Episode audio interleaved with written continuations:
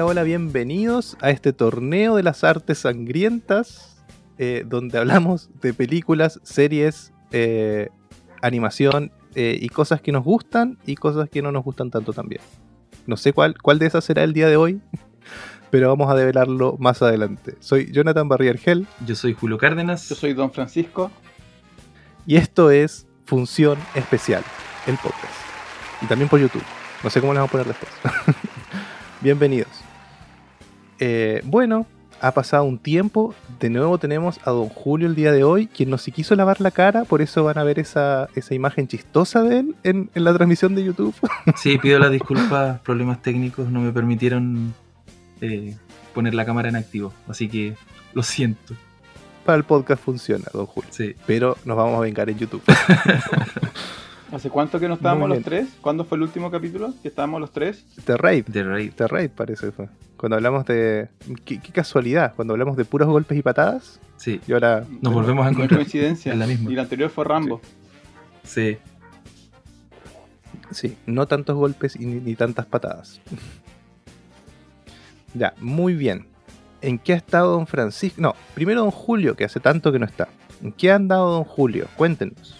Mira, he estado en, en mi zona de confort, ah, viendo, viendo series, viendo pelis, por ahí. Su, la tranquilidad que me da el campo. Igual he estado como entre conectado y desconectado, por eso igual he faltado tanto a, a- a otras transmisiones de los del podcast. Y, y bueno, especialmente la de, la de los Oscars. Pero en fin, en eso estaba. Y don Francisco. Yo no me acuerdo, ya el- la, la cuarentena tiene mis tiempos mezclados. La última vez que nos vimos fue, Jonathan, Eh, hace dos semanas. hicimos el capítulo del top 10. Ah, ahí vi. El top ahí 10 sí. Ahí vimos, vi mucho Sí. anime y de ahí he estado viendo. Ah, ter- terminó Invincible. Terminó. Ah, pero se la estabas viendo tú, Soldado de Invierno. La terminaste de ver, ¿o no? Sí, la terminé. ¿Qué tal? Eh, bien, o sea, entretenida. No es la gran serie del año. Entretenida, punto. Ahí. Oye, ¿y come- ¿comenzó Loki o todavía no com- comienza Loki? Loki eh, supuestamente empieza en junio. eh, o a mitad de mayo, ahora ya me perdí. Lo único que sé que en vez de los viernes va a ir los miércoles. Así que los miércoles son los nuevos Ah, viernes. cambiaron los días. Y la otra en Netflix, no sé si el Netflix, Netflix ah, no, el latinoamericano, una que se llama Jupiter's Legacy, el legado de Júpiter o no? Que No, no la he visto. No, no sé si la voy a ver. yo no tampoco sé la he si- visto. ¿Tú, Julio, la ubicas o no? No, no, tampoco. Tampoco. Y no, he estado viendo como buscando cosas para la recomendación, pero me he encontrado con más cosas malas que cosas buenas. Eh, vi el la última de Anthony Hopkins. ¿The Ah, Father? No, no, no, no, la que salió después. Ah, no, eh, que no recuerdo cómo se llama, la voy a buscar muy rápidamente. eh, porque dije, bueno, es el tipo que ganó el Oscar a mejor actor. Y que ni siquiera estuvo en la premiación. se- claro, entonces dije, este tipo, veamos qué, qué calidad de película. Y la película es bien malita. Es como. ¿Se, supo, ¿Se supo qué pasó? Porque él no estuvo ni siquiera en video en la premiación. eh, no, lo que yo, yo- lo comentábamos, ¿no? Igual a su edad, Mm. ya como que los Oscars es como. eh, prefiere acostarse temprano, seguramente, el, el viejito. Me dio risa porque estaba. Después sacó un video él agradeciendo y haciendo un- nombrando a Chadwick Boseman también. Y él estaba como de fondo, como Nueva Gales, no sé, una cosa así. Y era muy parecido a Thor. No, si el, Cuando él aparece en Thor. Yo no sé si tú sigues su, su Twitter o su Instagram, pero él es- tiene un, un- un Instagram súper extraño, súper singular, no es como... No es serio, es como se, se toma la vida con humor, entonces seguramente los Oscars él habrá pensado así como, ya no estoy para esos ruedos. El virtuoso, el virtuoso se llama la película. Eh, Él hace un papel secundario, le pone mucha gana, pero no, la película no... No, No alcanza la no película. alcanza la película. Vi la de mm, Michael B. Jordan, la de mm, la que está basada en Tom Place, en Tom Clancy, Ah, Tom Clancy. eh, sí. Without Remorse. Igual, bien mediocre la película, así que no. Ah, pero eso le iba a decir, don Francisco, aquí públicamente. no suba Función Especial Recomienda si no la recomienda, po, No, Francisco. pero si, si lees el texto, si lees el texto, igual es una recomendación. Recomendamos no verla. No, Igual mira, es una recomendación. Por eso póngale función especial, no, recomiendo. es que póngale. ahí- ahí, no, no, no, tenemos que tener un solo hashtag. Así que el hashtag es función recomienda, pero recomienda no verla. No, la verdad es que bien. sí, no vale la pena. Es súper. Es que además, eh, yo no sé si a ustedes les gustan esas películas, las de Tom Clancy. No, es que yo lo ubico de videojuegos, po, ¿no? También, Rainbow Six. Y Sí, siempre, siempre Sí, yo jugué Rainbow Six. Sí, yo jugué hace mucho tiempo. ¿Tuviste un periodo gamer? Uf, yo perdí mi vida en videojuegos. Bueno, Oye, pero ¿y eso del periodo gamer en qué época fue? ¿Cuántos años tenías? Eh, Desde la universidad hasta. eh, a ver, ¿cuándo dejé de jugar League of Legends? pero después, Ah, después, de, después de tu época vampiro. Eh, paralela. Paralela. Pues si los vampiros no juegan Sí. videojuegos. No entiendo eso. Como que no tienen una vida eterna para No. jugarlos, ¿cómo no van a jugar?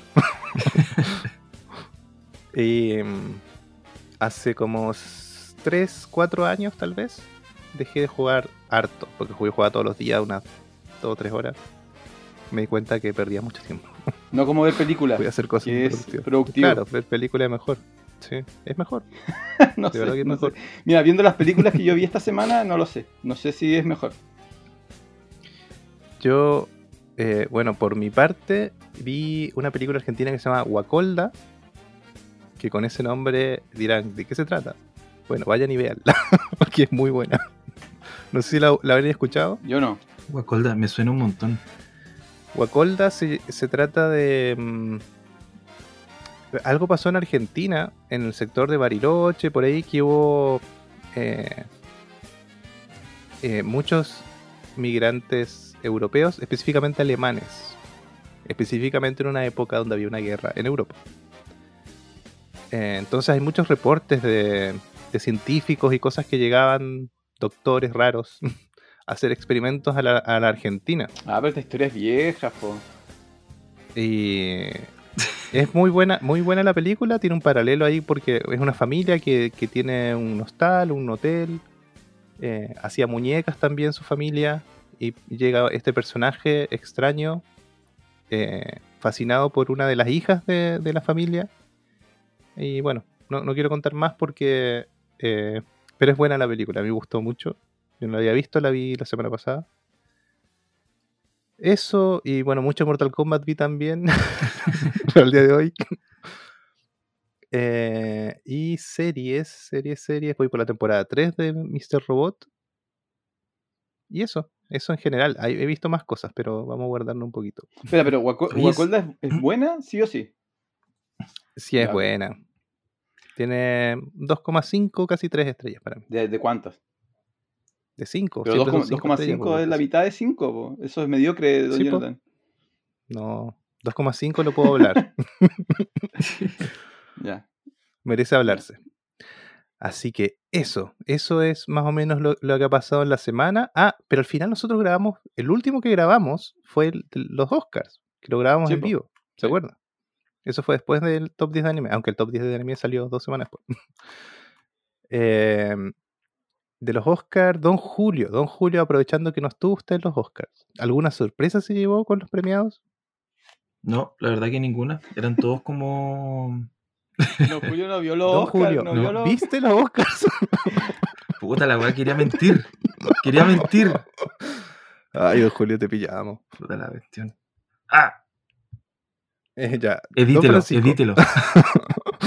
Don Francisco, Se ¿cuál arregla en fue, post, Se arregla en post. ¿cuál fue? Sí. Esto no se arregla en No, hay post. que dejarlo, hay que dejarlo. Yo lo- Sí, sí, deja- déjalo, De déjalo. hecho, lo editaría, lo En- editaría y lo colocaría al comienzo del capítulo. Don Julio, ¿qué piensa de los Te-? No, sí, no. Yo pienso que la la la. Oh, Y va a salir el meme ese tan, taran, tan, tan, tan, y Julio flotando en el universo. así. uh la la.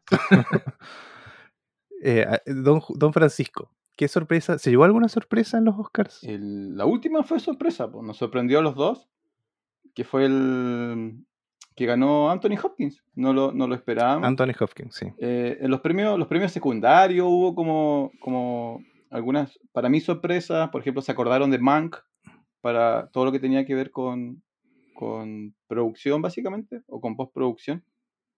Eh, Sonos Metal se llevó sonido, que era normal. Ah, Sonos Metal, ¿cuál fue el premio que se llevó que, que nos sorprendió? Montaje. Montaje.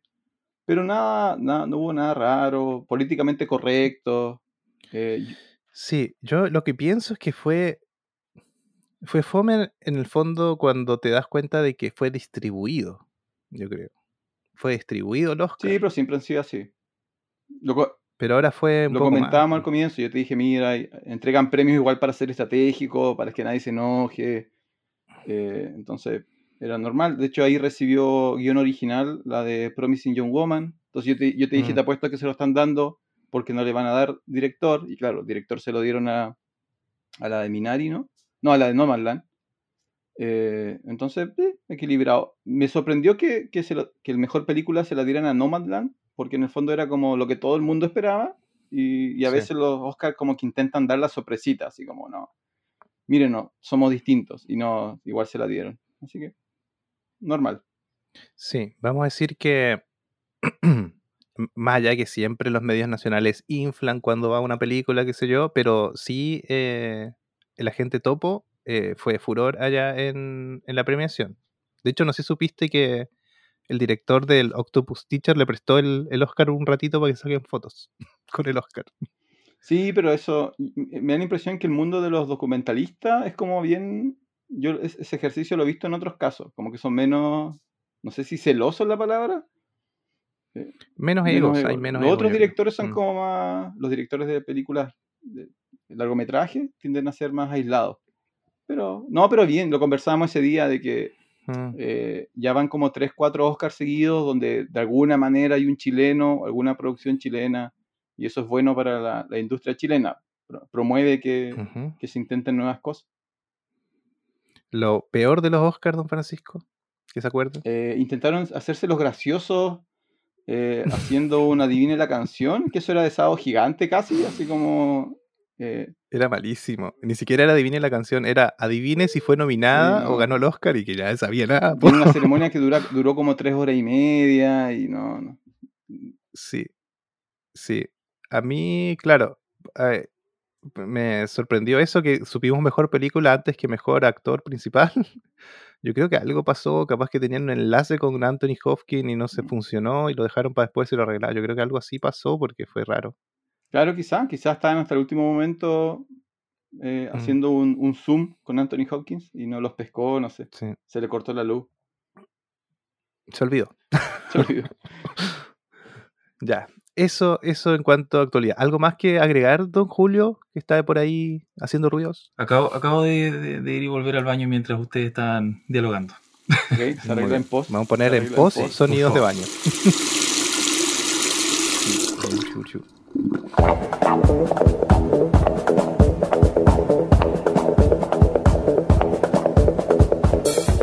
Y de hecho está un poco molesto, ¿no? Porque el- para el top 10 de anime, eh, una sección que ya es clásica del, del podcast de Función Especial, no la pudimos hacer porque se te perdió la llave. Entonces tuviste tres semanas para buscar la llave del maletín, ¿ya? Eh, y esto era el, el maletín de, las- de- de hace dos semanas, por fin lo encontraste, esto te pasa por ser desordenado. Seguramente si la llave tuviera una forma de Star Wars, ahí no la perderías nunca. Eh, pero bueno, ahora sí encontraste la llave del maletín y ahora nos vas a poder mostrar lo que nos, nos ibas a traer hace dos semanas. ¿Qué trae el maletín esta semana, don Jordan? Así es, pero primero el maletín no llegó no porque no tuviese la llave, sino porque ese épico, épica grabación del episodio eh, anterior del top 10 de anime, yo sabía que íbamos a demorarnos más de tres horas, don Francisco. Excusas. Excusas. Ese sonido de celular no lo puedo quitar en post, te voy a decir al tiro. No pasa nada, Justo no pasa estaba nada. hablando. ya. Eh, muy bien, les traigo el maletín el día de hoy, un maletín cubierto de piel humana. Viene sangrando, hay sonidos de sangrecita. Así que paso a leerles. Corría el año 1990 cuando George Petro, un programador de videojuegos, recibe la llamada de Neil Nicastro, un alto ejecutivo de la compañía. Él le dice, prepárate, volaremos a Hollywood. Habían sido llamados a entrevistarse nada más y nada menos que con James Cameron, quien estaba empezando el rodaje de Terminator 2. Luego de una pequeña presentación, James les confiesa estar asombrado y dice, denles todo lo que necesiten. Y así, la compañía de videojuegos William Midway sería la primera en grabar y desarrollar un videojuego con acceso total a la producción de una película, salvo por un par de detalles. No podrían digitalizar a Arnold Schwarzenegger ni a Linda Hamilton. Para resolver el problema, simplemente grabaron al doble de Arnold y a la hermana gemela de Linda. Resulta que la compañía tenía una tecnología capaz de filmar personajes en vez de dibujarlos, y así poder utilizar esos frames en el videojuego. Era una captura muy realista para la época. El año siguiente, mientras Terminator 2 es un éxito de taquilla y el videojuego rompe récords en las salas de arcade, en Midway se cruzan por primera vez dos jóvenes muy especiales, John Tobias y Ed Boon, quienes se sincronizan rápidamente, tanto que en 1992, aprovechando un bache en la producción de la compañía, proponen desarrollar solo en seis meses un videojuego de peleas, digitalizando movimientos de artistas marciales, la misma tecnología que se había usado en Terminator 2. Ese juego se llamaría Mortal Kombat. Mortal Kombat se lanzó ese mismo año y fue un éxito total. Un éxito que despertó el interés de Larry Kasanoff, el mismísimo productor de Terminator 2, la película, quien visita a Neil Nicastro en Midway y le propone negociar los derechos de Mortal Kombat para el cine, televisión, animación, teatro y muchos más. Así, en 1995, Mortal Kombat, la película, llega a los cines, sin embargo, sin una de las características principales del videojuego, la sangre. Hoy, décadas después, Midway ya no existe. John y Ed mm, ya no están tan conectados. Mortal Kombat, el videojuego, ya va por su versión número 11 y ahora cuenta con personajes traídos desde las películas. Uno de ellos es Terminator T-800, que en la película Terminator 2 de 1990 tenía prohibido matar a seres humanos. Ahora rompe huesos, cráneos en el torneo más sangriento de este y de todos los reinos. Soy Jonathan Barría y esto fue Función Especial. Adiós. Te vamos a prohibir hacer el maletín ah, de nuevo. Para se te pierda la llave.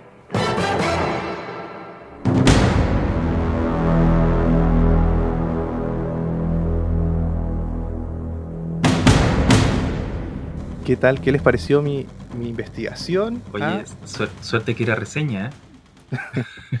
no, no, si el El maletín, es no, el maletín es algo. Don Julio, despierte, Sí, por el Julio favor. está dormido. eh, yo, o sea, yo ya lo sabía. po, ¿Sabían? sí. ¿Tú no lo sabías? Yo no sabía eh, esta maraña de, de cosas que sucedieron. Sí. Bueno, vamos a decir que, eh, bueno, ustedes habían escuchado de John Tobias y Ed Boon, Por supuesto. Sí. que son los creadores de Mortal Kombat. Eh, uno de ellos, Cuenta lo que tengas que contar nomás. ¿Por qué haces esto? más largo. bueno, resulta que eh, allá por los 80s, en, el auge de las consolas arcade, eh, había varias empresas trabajando en eso. Una de esas era Williams Electronics, quien había sacado un, había desarrollado una tecnología que era grabar en cámaras de video de esas gigantes con cinta, no, ya no existía video digital, eh, frames, porque ellos no podían competir con, con el nivel de animación que tenían los estudios japoneses. Los estudios japoneses tenían unas gráficas increíbles en esa época y en Estados Unidos no era tanto. Porque en Japón tenían artistas, un ejército de artistas trabajando en videojuegos, en Estados Unidos no pasaba eso. Bueno, el cuento corto es que Williams se fusiona con Midway, que ellos eran rivales, sale Mortal Kombat 2, los que más probaron la tecnología fueron justamente John Tobias y Ed Boon cuando hicieron Mortal Kombat 2. Yo no sé si ustedes jugaron, o sea, Mortal Kombat 1. ¿Jugaron? ¿Alcanzaron a jugar en arcade Mortal Kombat? No, yo no. No, yo solamente en consola. Ya. Terminamos el episodio entonces, porque tenía como 10 minutos para hablar de eso. Eh, bueno, yo sí jugaba, en Argentina se llamaban los Eso te iba a fichines. preguntar, ¿cómo se llama? ¿Cómo le decían en Argentina? Fichines, Fichines. porque se le metían fichas. Sí, un... De hecho, hay una frase, una frase en Argentina, ah, pero acá igual se usa. Gracias, gracias, por, como gracias cuando- por explicarme, porque nunca habría entendido por qué se llaman fichines. Así, no, pura- lo inventó un tipo de apellido fichín. Sí. Eh, en Argentina hay una frase que cuando alguien se mete en una conversación dice, ¿quién te metió ficha? No, Acá se sí, usa, ¿Quién te echó ficha? acá sí. De hecho, creo que la original es chilena. ¿Quién te metió ficha? Y mm, sí, iba a jugar eh, a los fichines, jugaba Mortal Kombat y nunca pasé de la mitad de la torre. ¿no? Así que era muy malo jugando. Pero era genial porque eras chico y podías ver un juego de sangre ahí en la en arcade. Nadie decía nada. Ya, pero espérate, el primer juego es malo. No, El ¿cómo primer es juego malo, es objetivamente malo. Es buenísimo. malísimo. Tiene buenas, Malísimo. buenas gráficas.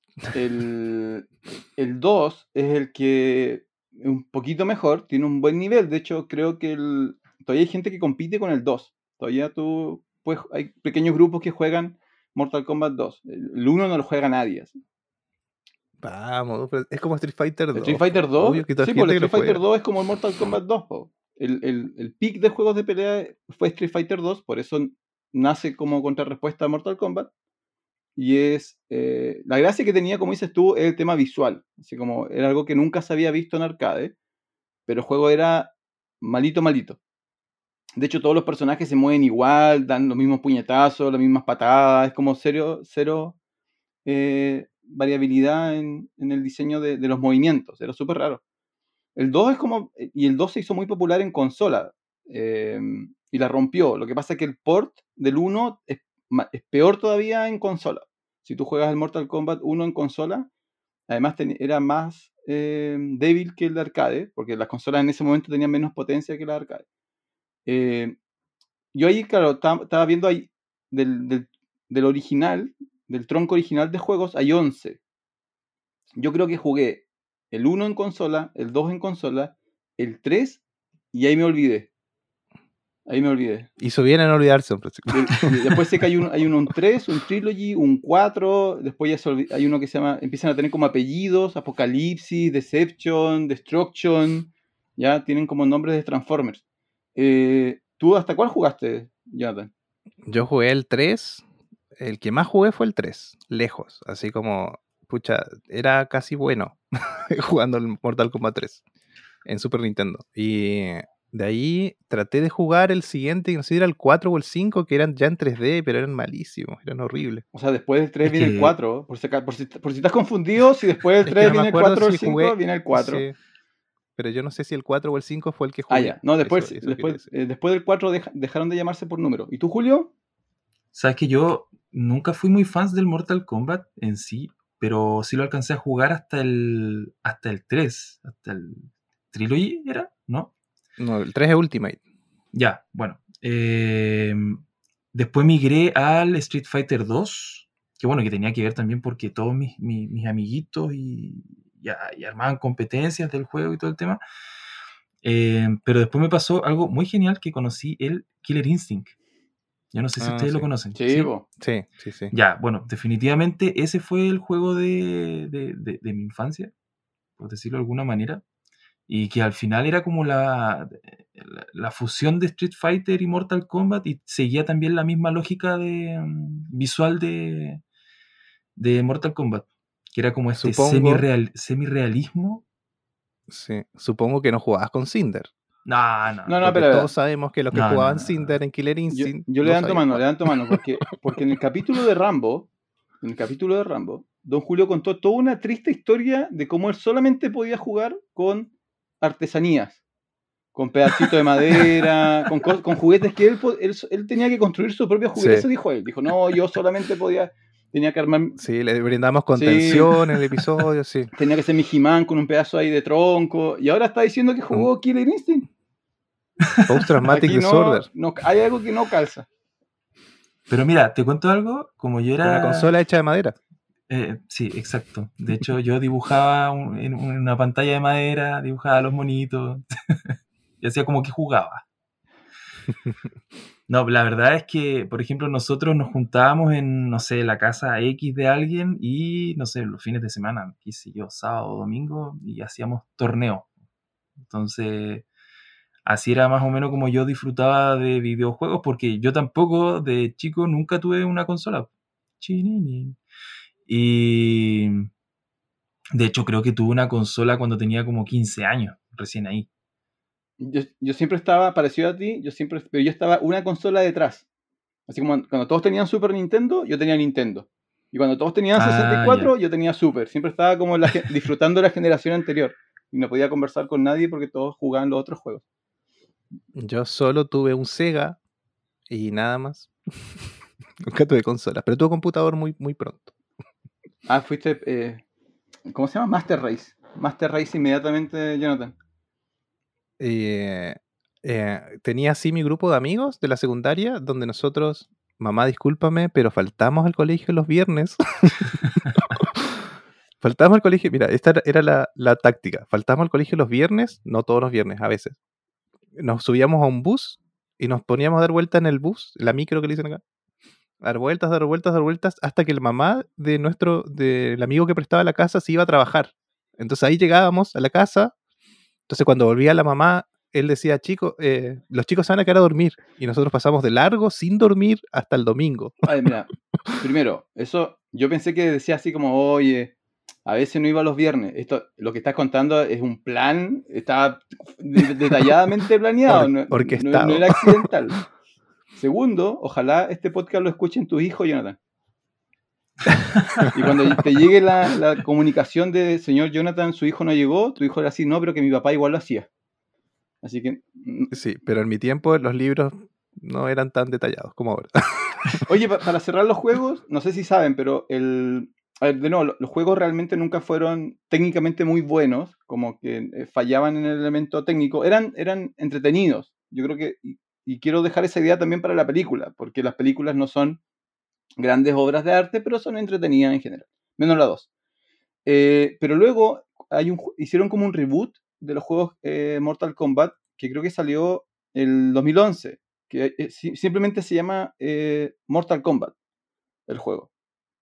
Y de ahí eh, hicieron como un reboot donde el juego está en tres dimensiones, hay harta plata en producción, y es donde los juegos abrazaron como el lado más absurdo de, de lo que es Mortal Kombat, de la violencia, los fatality y todo eso. Y ahí donde aparece lo que decía Jonathan, aparecen personajes como Terminator, Rambo, está Alien, Jason, Freddy, eh, el depredador. Es como ya dejaron de, de pensar que esto era un juego serio y se fueron como por el lado más absurdo y le ha funcionado súper bien.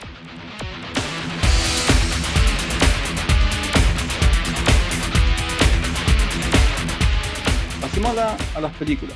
La, original salió en 1995, que es bastante rápido tomando en cuenta que el juego salió en 92. Se, eh, se sumaron harto al carrito del, éxito del, y del impacto que causó el, juego. Yo vi la, vi la primera cuando salió. Una de las pocas cosas que estoy orgulloso de mi infancia. Eh, porque yo no miraba mucho cine en la infancia, pero sí me acuerdo haber visto Mortal Kombat eh, ese año. ¿Ustedes? Yo, yo me acuerdo que la vi. No, no, yo no la El vi. año pasado, cuando el año salió. pasado. Yo tengo, yo, yo- yo tengo que haberla visto en el año 2000, por ¿Qué? ahí, como súper tarde. Y, a ver, Y El año de hecho, 2021. no, pero ¿y qué tal? ¿Qué tal? Ya está, ya está. ¿Qué edad tenías más o menos? a ver, tendría 12, Son 20 años menos. son 20 años menos, sí. No, yo creo que tendría unos 12 años cuando la vi. Y de hecho, y, ay, y- y lo otro es que con suerte sí me dejaban verla porque mi, mi, mi mamá siempre fue muy asidua a, a, a negarme ver violencia. De hecho, no me dejaban ver los Power Rangers. porque mi mamá encontraba que eso era muy violento. Así que, como que no, Julio tiene prohibido ver Dragon Ball, Julio tiene prohibido ver los Power Rangers y cualquier cosa que sea como muy violento. Entonces, por eso también mi forma de ver eh, sí, eh, cine en general era como muy tardía porque, claro, todo incluía violencia. ¿Y qué, te pareció cuando.? Porque tú la viste entonces alejado al fenómeno de Mortal Kombat. ¿no? Sí, obviamente y con, y con otro tipo de cine, que uno ya estaba, estaba bien, que, como decían ustedes, ya estaba con, con esta innovación del 3D. Em, me, me pareció una película en ese momento, me acuerdo, en- entretenida, pero como burda. Era como extraño, porque era como que se notaba mucho la condensación de una trama que es mucho más larga que una hora y media, que, que- que para ser presentada en una hora y media. Entonces era extraño, y aparte yo ya conociendo cómo funcionaba el mundo de Mortal Kombat. Claro. ¿A ti, Jonathan, qué te pareció la de 95? Me imagino que te gustó por tu tatuaje, po. Los que no saben, Jonathan tiene el tatuaje Sí. del dragón negro atrás en su espalda. Sí, que me salió hace como 20 años en esta generación. Tengo que ir a pelear Mortal Kombat. Voy a perder, lo siento. Eh, sí, para mí fue la definición del hype. Así como. Fue en la secundaria. La vi en VHS copiado. Y la vi tantas veces que el VHS después no lo la podía ver. musiquita, ¿no? La musiquita era la parte importante del hype. Oh, sí, sí, era increíble. Yo, no- uno de, de mis amigos con los que nos juntábamos a jugar, seguramente se consiguió, me copió, hizo una copia de la copia. Y esa la, la tenía yo, claro, un VHS, que de nuevo, para usted que no sabe lo que es un VHS, es una cinta magnética que va girando y produce imágenes. Entonces, si tú la usabas mucho, la cinta se va gastando y cada vez se ve peor. Así que llegó un momento en que ya no servía y la tuve que tirar. Eh, pero yo la habré visto unas 20 veces, una cosa así, en dos años, unas 20 veces. Eh, y sí, me sabía la introducción de memoria, la música, era como algo imposible de, de dejar de recordar. Eh, y claro, en su momento me pareció buena película. Ahora la vi. ahora la vi. Y yo creo que es la que mejor se mantiene de, de todas. Ahí vamos a tener una discusión. eh, pero claro, tiene algunos efectos que para el día de hoy tú lo ves y dan risa. Pero, pero me gustó. Lo que tú decías que salió rápido es por el maletín, por Don Francisco. Sí, po, no escuchó por el maletín. sal- Se aprovecharon harto del... si Terminator 2 no hubiese estado en el camino de ellos, en el camino de los desarrolladores, eh, no hubiese película de Mortal Kombat tan rápido. Ahora, Porque el productor era el mismo. para otros datos, ¿no? El, el director es Paul Anderson, que se hizo después ultramillonario con, con la saga de Resident Evil. Ahora se llama Paul W. S. Anderson. Ahora conocido, Porque hay otro Paul Anderson. es más conocido como el marido de. ah, sí, ¿de quién? ¿No sabes Yo quién es su no esposa? consumo ese tipo de Es la información. protagonista de, Resident Evil, po. Ah, sí, de Mila Sí. Djokovic. Sí, Mira, pues, mira. Por eso todas las películas No de él, ella es la protagonista. Porque no Sí. te puede decir que no. Ese es el problema de que tú, de tú ser un director y tu esposa ser una actriz. Eh, protagonizada por eh, Robin Chu, que es Liu Kang, que ha hecho pocas cosas después. De hecho, después de la horrible Annihilation, la siguiente película fue eh, una comedia con Chris Farley sobre un ninja gordo blanco. No sé si lo ubican. No, ahí, no. ahí aparece Liu Kang. Morí. Buen dato, Sí, Francisco. sí, Lo voy a anotar aquí en mi máquina de escribir eh, Brigitte Wilson, que es Sonia Blade, que también tuvo hartas películas en los 90, incluyendo algunas con Adam Sandler. Eh, Kari Hori- Hor- Horoyuki Tagawa, que es Chanzang, Hiroyuki. que es actúa en muchas películas de los 80 y 90, siempre hace de japonés malo, sí, pero es como tiene una cara bien reconocible. Sí. Y eh, Una gran actuación en la película. Ah, además, es como el, que, el único que se lo toma en serio. Y eh, Sí. Christopher Lambert, que hace de Raiden, que yo en esa época juraba que era una superestrella. Así como cuando dije, se consiguieron Christopher Lambert para Mortal Kombat. Y era porque venía de las películas Highlander. Sí. Poco yo después sabría que lo único importante que hizo Christopher Lambert es Highlander y Mortal Kombat. Highlander. Claro. Pero en su momento me Es engañó. que yo, momento yo me no sé por qué. No, no sabes por qué qué. ¿Por qué no tuvo una carrera más prolífica? Si no actúa mal, tiene como una cara que, que tiene un rango ac- ac- actoral importante. Bueno, yo no estoy, de esos dos puntos que comentaste, yo no estoy de acuerdo con ninguno de los dos, pero, porque no, en realidad, después tú lo ves en otras películas y en realidad él no actúa, él hace de él. Es como que dice, mira, tú ahora... Bueno, Tom Hanks. ¿Ah? Tom Hanks Tom es como muy... Tom Hanks le robó la, la antorcha a Christopher Lambert. Eh, la película fue un éxito en taquilla, costó 18 millones más o menos, produjo más de 120 millones. Entonces automáticamente, automáticamente dijeron, esto amerita una secuela. Y ahí viene uno de los peores productos ever en términos cinematográficos, que es Mortal Kombat Annihilation, que me engañó. Yo pensé que iba a ser buena, la fui a ver, estaba emocionado, estaba contento y rompió mi corazoncito. ¿Cu- ¿Cuándo pensaste que iba a ser buena? Eh, es que en ese tiempo no había internet, pues tú no recibías los scoops. po. Ah, la viste La ahí. vi ahí, la viste po. cuando salió. Claro, entonces- Sabes que yo no la vi, no la vi. no la- no, no. te salvaste. Eso fue como no subirte la, a- Ahora la vi ayer. la viste ayer. Sí. Ah, por eso me la. ¿Sabes qué? Dale. Yo tampoco la había visto. No, ¿cómo se salvaron de eso? ¿En serio? Como. oh, Porque la 1, la Ah, 1 mira. termina, termina con un continuará, po. Sí, pues. sí. ¿Qué ibas a decir, Jonathan? Eh, eh, que te iba a decir que Christopher Lambert, claro, en Argentina sí era más conocido que en el resto del mundo, yo creo. Porque Highlander 2 se grabó en Argentina una parte. Entonces Christopher Lambert era muy conocido en Argentina. Fue antes que Mortal Kombat. Eso- esos datos como. A mí. eso- esa actitud como pueblerina que tiene Latinoamérica. ¿Se acuerdan cuando, cuando grabaron una parte de James Bond en Chile? ¡Oh! En Bolivia. No, era en Chile, pero lo, lo hicieron ver como que fuera Bolivia. Claro. Ah, y era sí, así sí. como, James Bond está siendo filmada, en- y era porque necesitaban un desierto, y era como que estaba más cerca. Pero esa actitud así como, de- como los Simpsons, así como de vender el pueblo con tal de que de aparecer tu crédito en la película, no, malísimo. Yo no sabía que había pasado eso en Argentina y Highlander 2, que además es mala. Sí, ni me acuerdo. No sé, no te voy a discutir eso, no, me acuerdo. Malísima, sí, el protagonista es Christopher Lambert. Ya, don Francisco. eh, yo les propongo a los dos que. eh, ah, eh, don Julio, al final, ¿viste la película Annihilation? No, Annihilation. no. No la veas. Ya. No la veo. No. Ya, ok. Lo voy a. De hecho, lo había Eh, anotado para verla. ya, no lo voy a hacer. Pero vamos a pasar muy rápido porque yo creo que es mucho más interesante comparar la primera con la última, con la del sí. 2021. Lo que pasa es que le ofrecieron Annihilation a Anderson y él dijo que no. Y los tipos, en vez de buscar un director, se la- le ofrecieron el, el espacio a Lonetti, que él había trabajado en la 1. Y él dijo, bueno.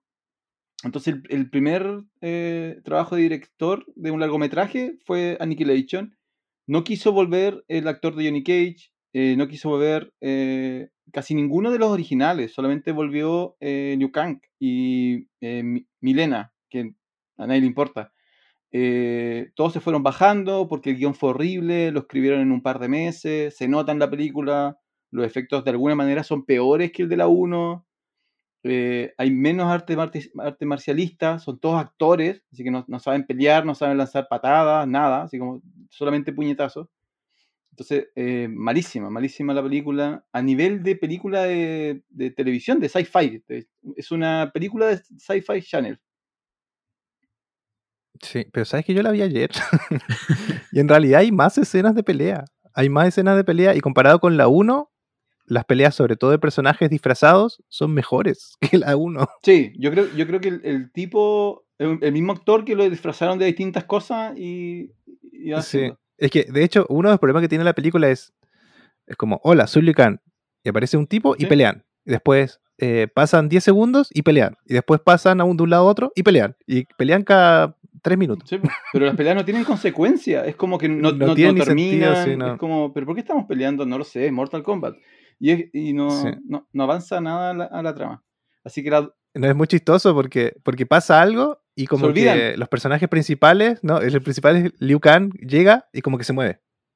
Y pasa algo. Y después como que llega y se Sí. mueve. O salta de un lado a otro y se mueve. Y pasa algo. Así, y así. como que se olvidan que hace 5 segundos pelearon. Así como, no, bueno, esto Sí. dejémoslo en el pasado, ahora avancemos.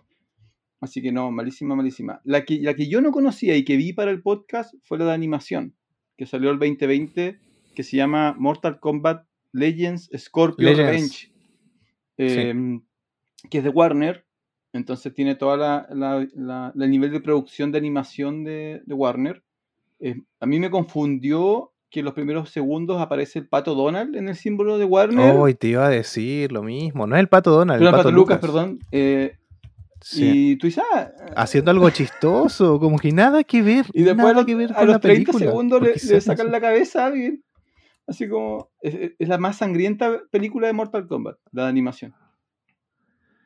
A mí me pareció una muy buena película. De hecho, tanto que me parece que es la mejor de todas las películas de Mortal Kombat. Sí. Sí.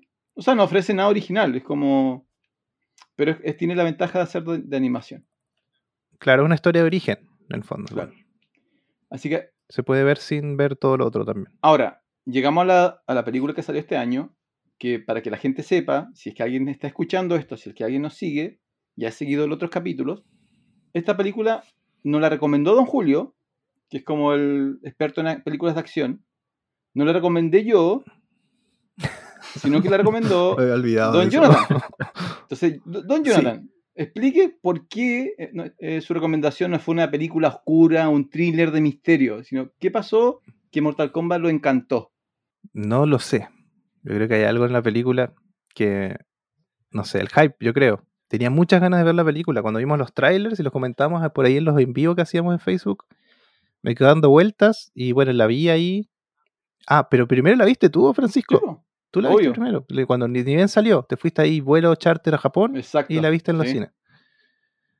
Em, ya, pues tenía muchas ganas de verla, entonces yo no dije veámosla porque es buena. Lo que dije es, es interesante hablar de Mortal Kombat y comparar esta con la primera y hablar de todo lo que hay en el medio. Por eso hicimos ese podcast. Eh, Don Julio, ¿vio la, vio la película, no? Sí, sí la vi. La verdad es que. Bueno, ya vamos a entrar en tierra derecha con, Sí, con la película. Eh, bueno, en cuanto a guion, obviamente me revisé la historia del Mortal Kombat y es lo que pasa con las películas de videojuegos, es una condensación extrema de un guion que puede ser más extenso. Eh, una película extraña, eh, con efectos visuales, mm, sí, buenos. Em, yo la habría desarrollado en dos películas, eso sí. No sé, ¿qué, qué creen ustedes? Bueno, hay tres más, don Francisco. Don Julio. Todavía faltan tres. No, no, pero esa, esa en sí, la historia, como la introducción, yo la habría desmarañado en, en dos películas. Mira, yo, la verdad, a mí me pasa un poco lo contrario. Pero no sé si vamos a partir al tiro con el tema de la, de la historia.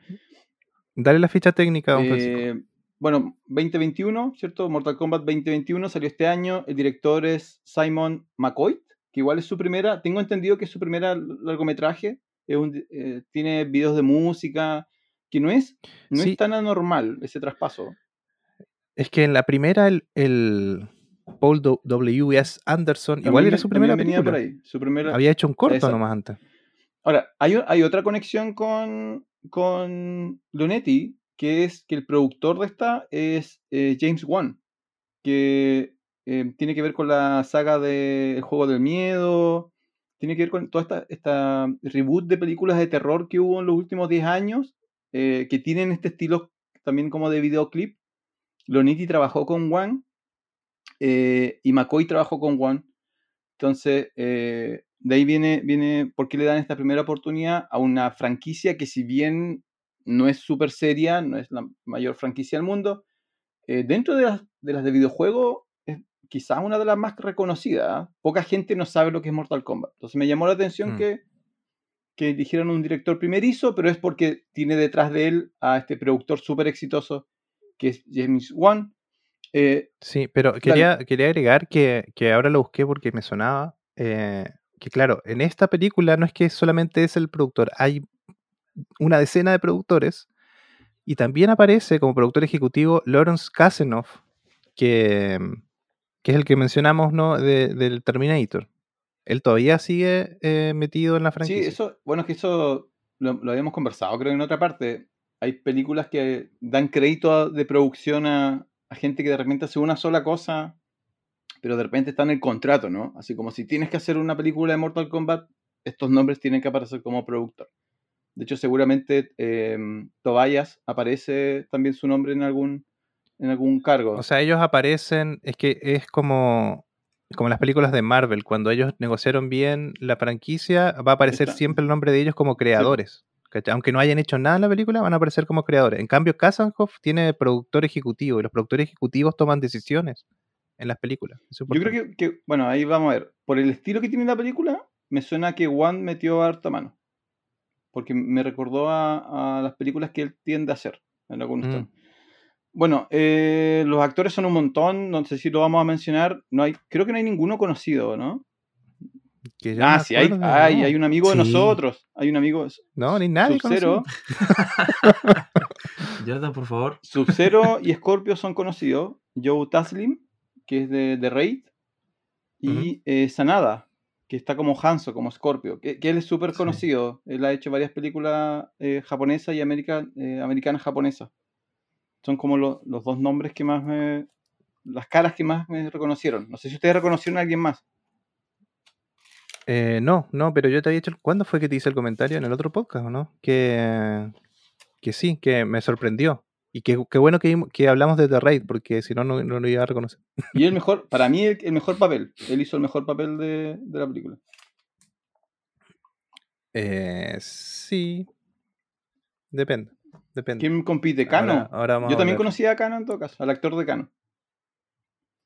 Eh, ahora vamos a hablar de Ya, eso. pero- No sé si quieren, eh, ¿hay algo más que Mira, decir primer- antes de que entremos Primera al- para quedar con las primeras impresiones, pues a Julio, a Julio lo se quedó como con es bastante mejor. Entiendo que la película para Julio es bastante mejorable, ¿no? Sí, Pa- sí, mucho más. Para mí es exactamente lo que yo esperaba. Así como Ah. alguien dijo esto es una película de Mortal Kombat, dije ya, esto es lo que me imagino y esto es lo que lo que recibí, así que quedé como contento. Estoy totalmente de acuerdo que es mejorable en muchos aspectos y hay un tema que me, me molestó que como que nos intentaron meter eh, un Mortal Kombat en el ojo, pero de ahí lo, lo voy a comentar. Tú, Jonathan, tus primeras impresiones. Eh, no, a mí no me gustó. No me gustó la película. No, tiene hartas cosas que, son detalles que a otras películas eh, de repente uno se las perdona, eh, pero aquí pasa demasiado. Y ahí vamos a hablar de las cosas que me molestaron de, de esta película. Eh, yo creo que si tuviésemos cinco estrellas de nuevo para, para esta, para esta esto es un uno y medio, dos. Ah, no Sí, te con gustó. suerte, dos. No le gustó. No te gustó. Ahora, la, lo- la Mortal Kombat 1 es un 2, 2 y medio. Tampoco estamos tan lejos, ¿vale? Pero, pero hay cosas que la primera hace mucho mejor que esta y hay otras que técnicamente esta hace mucho mejor, obviamente, que las anteriores. Pero ahí vamos a hablar de, de más específico de las cosillas de, de esta Ahora, película. ¿Alerta de spoiler? El- sí, primero alerta de spoiler, pero general es. La historia se supone que es la misma historia que la primera. Hay un torneo, hay participantes y eh, el, el destino del mundo está en ese torneo. Ya que era lo que tenía, lo que es la eterna historia de Mortal Kombat, jamás ha cambiado. Todos los juegos de Mortal Kombat tienen como el mismo marco. Hay un torneo de artes marciales y eh, los, los campeones de la Tierra tienen que defenderlo en contra de campeones de otros eh, universos, otros mundos, etc. Pero, Oye, sí, no hablamos de eso. Eh, dale, dale, ¿qué dale, cosa? termina ¿Que ¿De tu- qué se trata Mortal Kombat? Sí, asumimos que todos saben, Sí, se llama pero si no, Kombat. conté un poco de la historia del Se Don Kombat. Julio, usted dijo que, que investigó un poco. Bueno, se supone que son, son cuatro mundos o cuatro universos, cada uno con un. con un- Son con un- ocho reinos. ¿Ocho? Partimos, eso Ocho se, se reinos. arregla en postproducción, se arregla en postproducción. No. Ahora son ocho ¿cómo reinos. tan mal? Es que Ah, hay dos líneas temporales de la historia, eso lo vamos a hablar más No, adelante. no lo vamos a hablar, olvídense eso, olvídense eso. si no- nadie, para los juegos es irrelevante, es como la historia de Street Fighter. Es irrelevante la historia de Street Fighter. Es un juego de pelea. No, ¿cómo irrelevante? irrelevante. El primer juego de pelea que sale la fecha No, no, pero la nacimiento, ¿de dónde historia, viene? la No, historia de quién, de quién es Shadaloo y quién es Vice, a nadie le importa el lore de Street Fighter fuera del diseño de los personajes. Es como, por eso la película Street Fighter también es malísima. Eh, entonces, no, no, no perdamos tiempo en, en la historia de Mortal Kombat. Da- dale, don Julio, dale, don Julio, dele nomás. No, ya me echaron Sí, abajo te. Así que ya. Ya. Dale, dale. sigamos, dale. sigamos.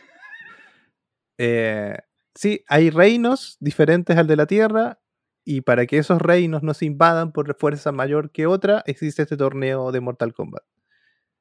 Hay un reino que quiere invadir la Tierra, ya ganó nueve veces, cuando gane la décima, puede invadir el, el reino de la Tierra. Esa es como la, la máxima de Mortal Kombat. Así nace la- el primer videojuego y así de ahí parte la- la primera película. Alerta. Este podcast contiene spoilers. Ya, don Francisco, por favor, háblenos de sus. eh, de las cosas buenas que ve en esta película. La última. No, pues, yo- ustedes, es dos contra uno. Ustedes están relativamente decepcionados. Yo estoy feliz. Pa- partan, Relativamente. partan ustedes. Ay, ya, don Julio. O sea, yo, no, yo- no es que esté 100% decepcionado con eh, una, y- una estrella o una estrella y media, como dijo Jonathan. Yo estoy como con, con tres y media por ahí. Ya, Tres y media ¿Se te gustó? Ya, subió harto. El tema es que eh, me pareció que la historia avanzaba como muy rápido, pero insisto, no sé si esto es por un prejuicio que tengo de que uno como que como ha jugado, como conoce un poco la historia y, por ahí crees que puedes como extender un poco más el guion. Mi tema es como con el guion, en realidad.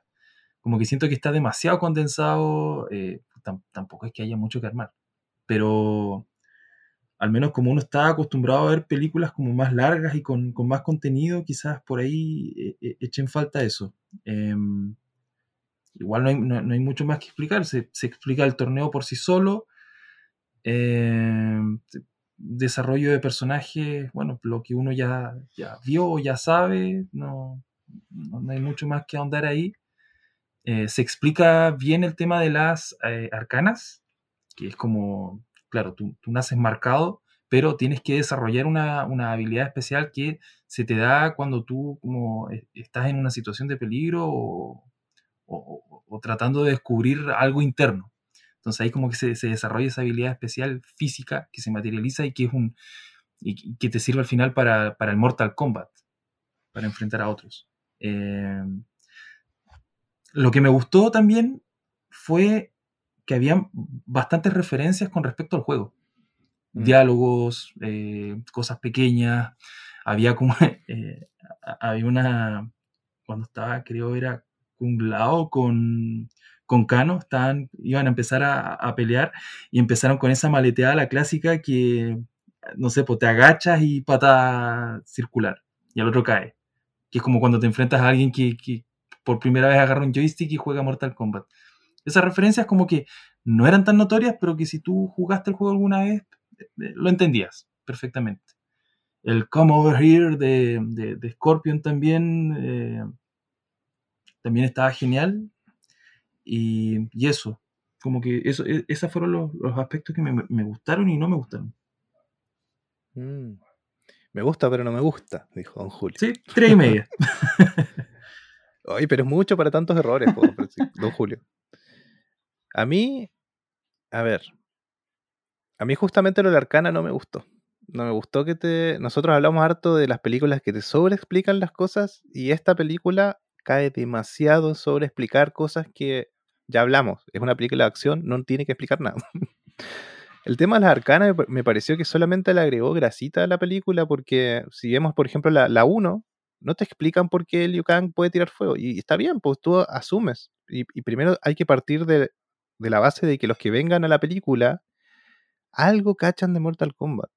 Y por lo mismo, no tienes que presentar los nombres de los personajes cada rato. Eso me molestó mucho en la película. Es como el personaje Sub-Zero cuando se presenta entre. No, me- no me acuerdo si ni siquiera me acuerdo si Shao Kahn el No, el que se Shao no presenta aparece. o.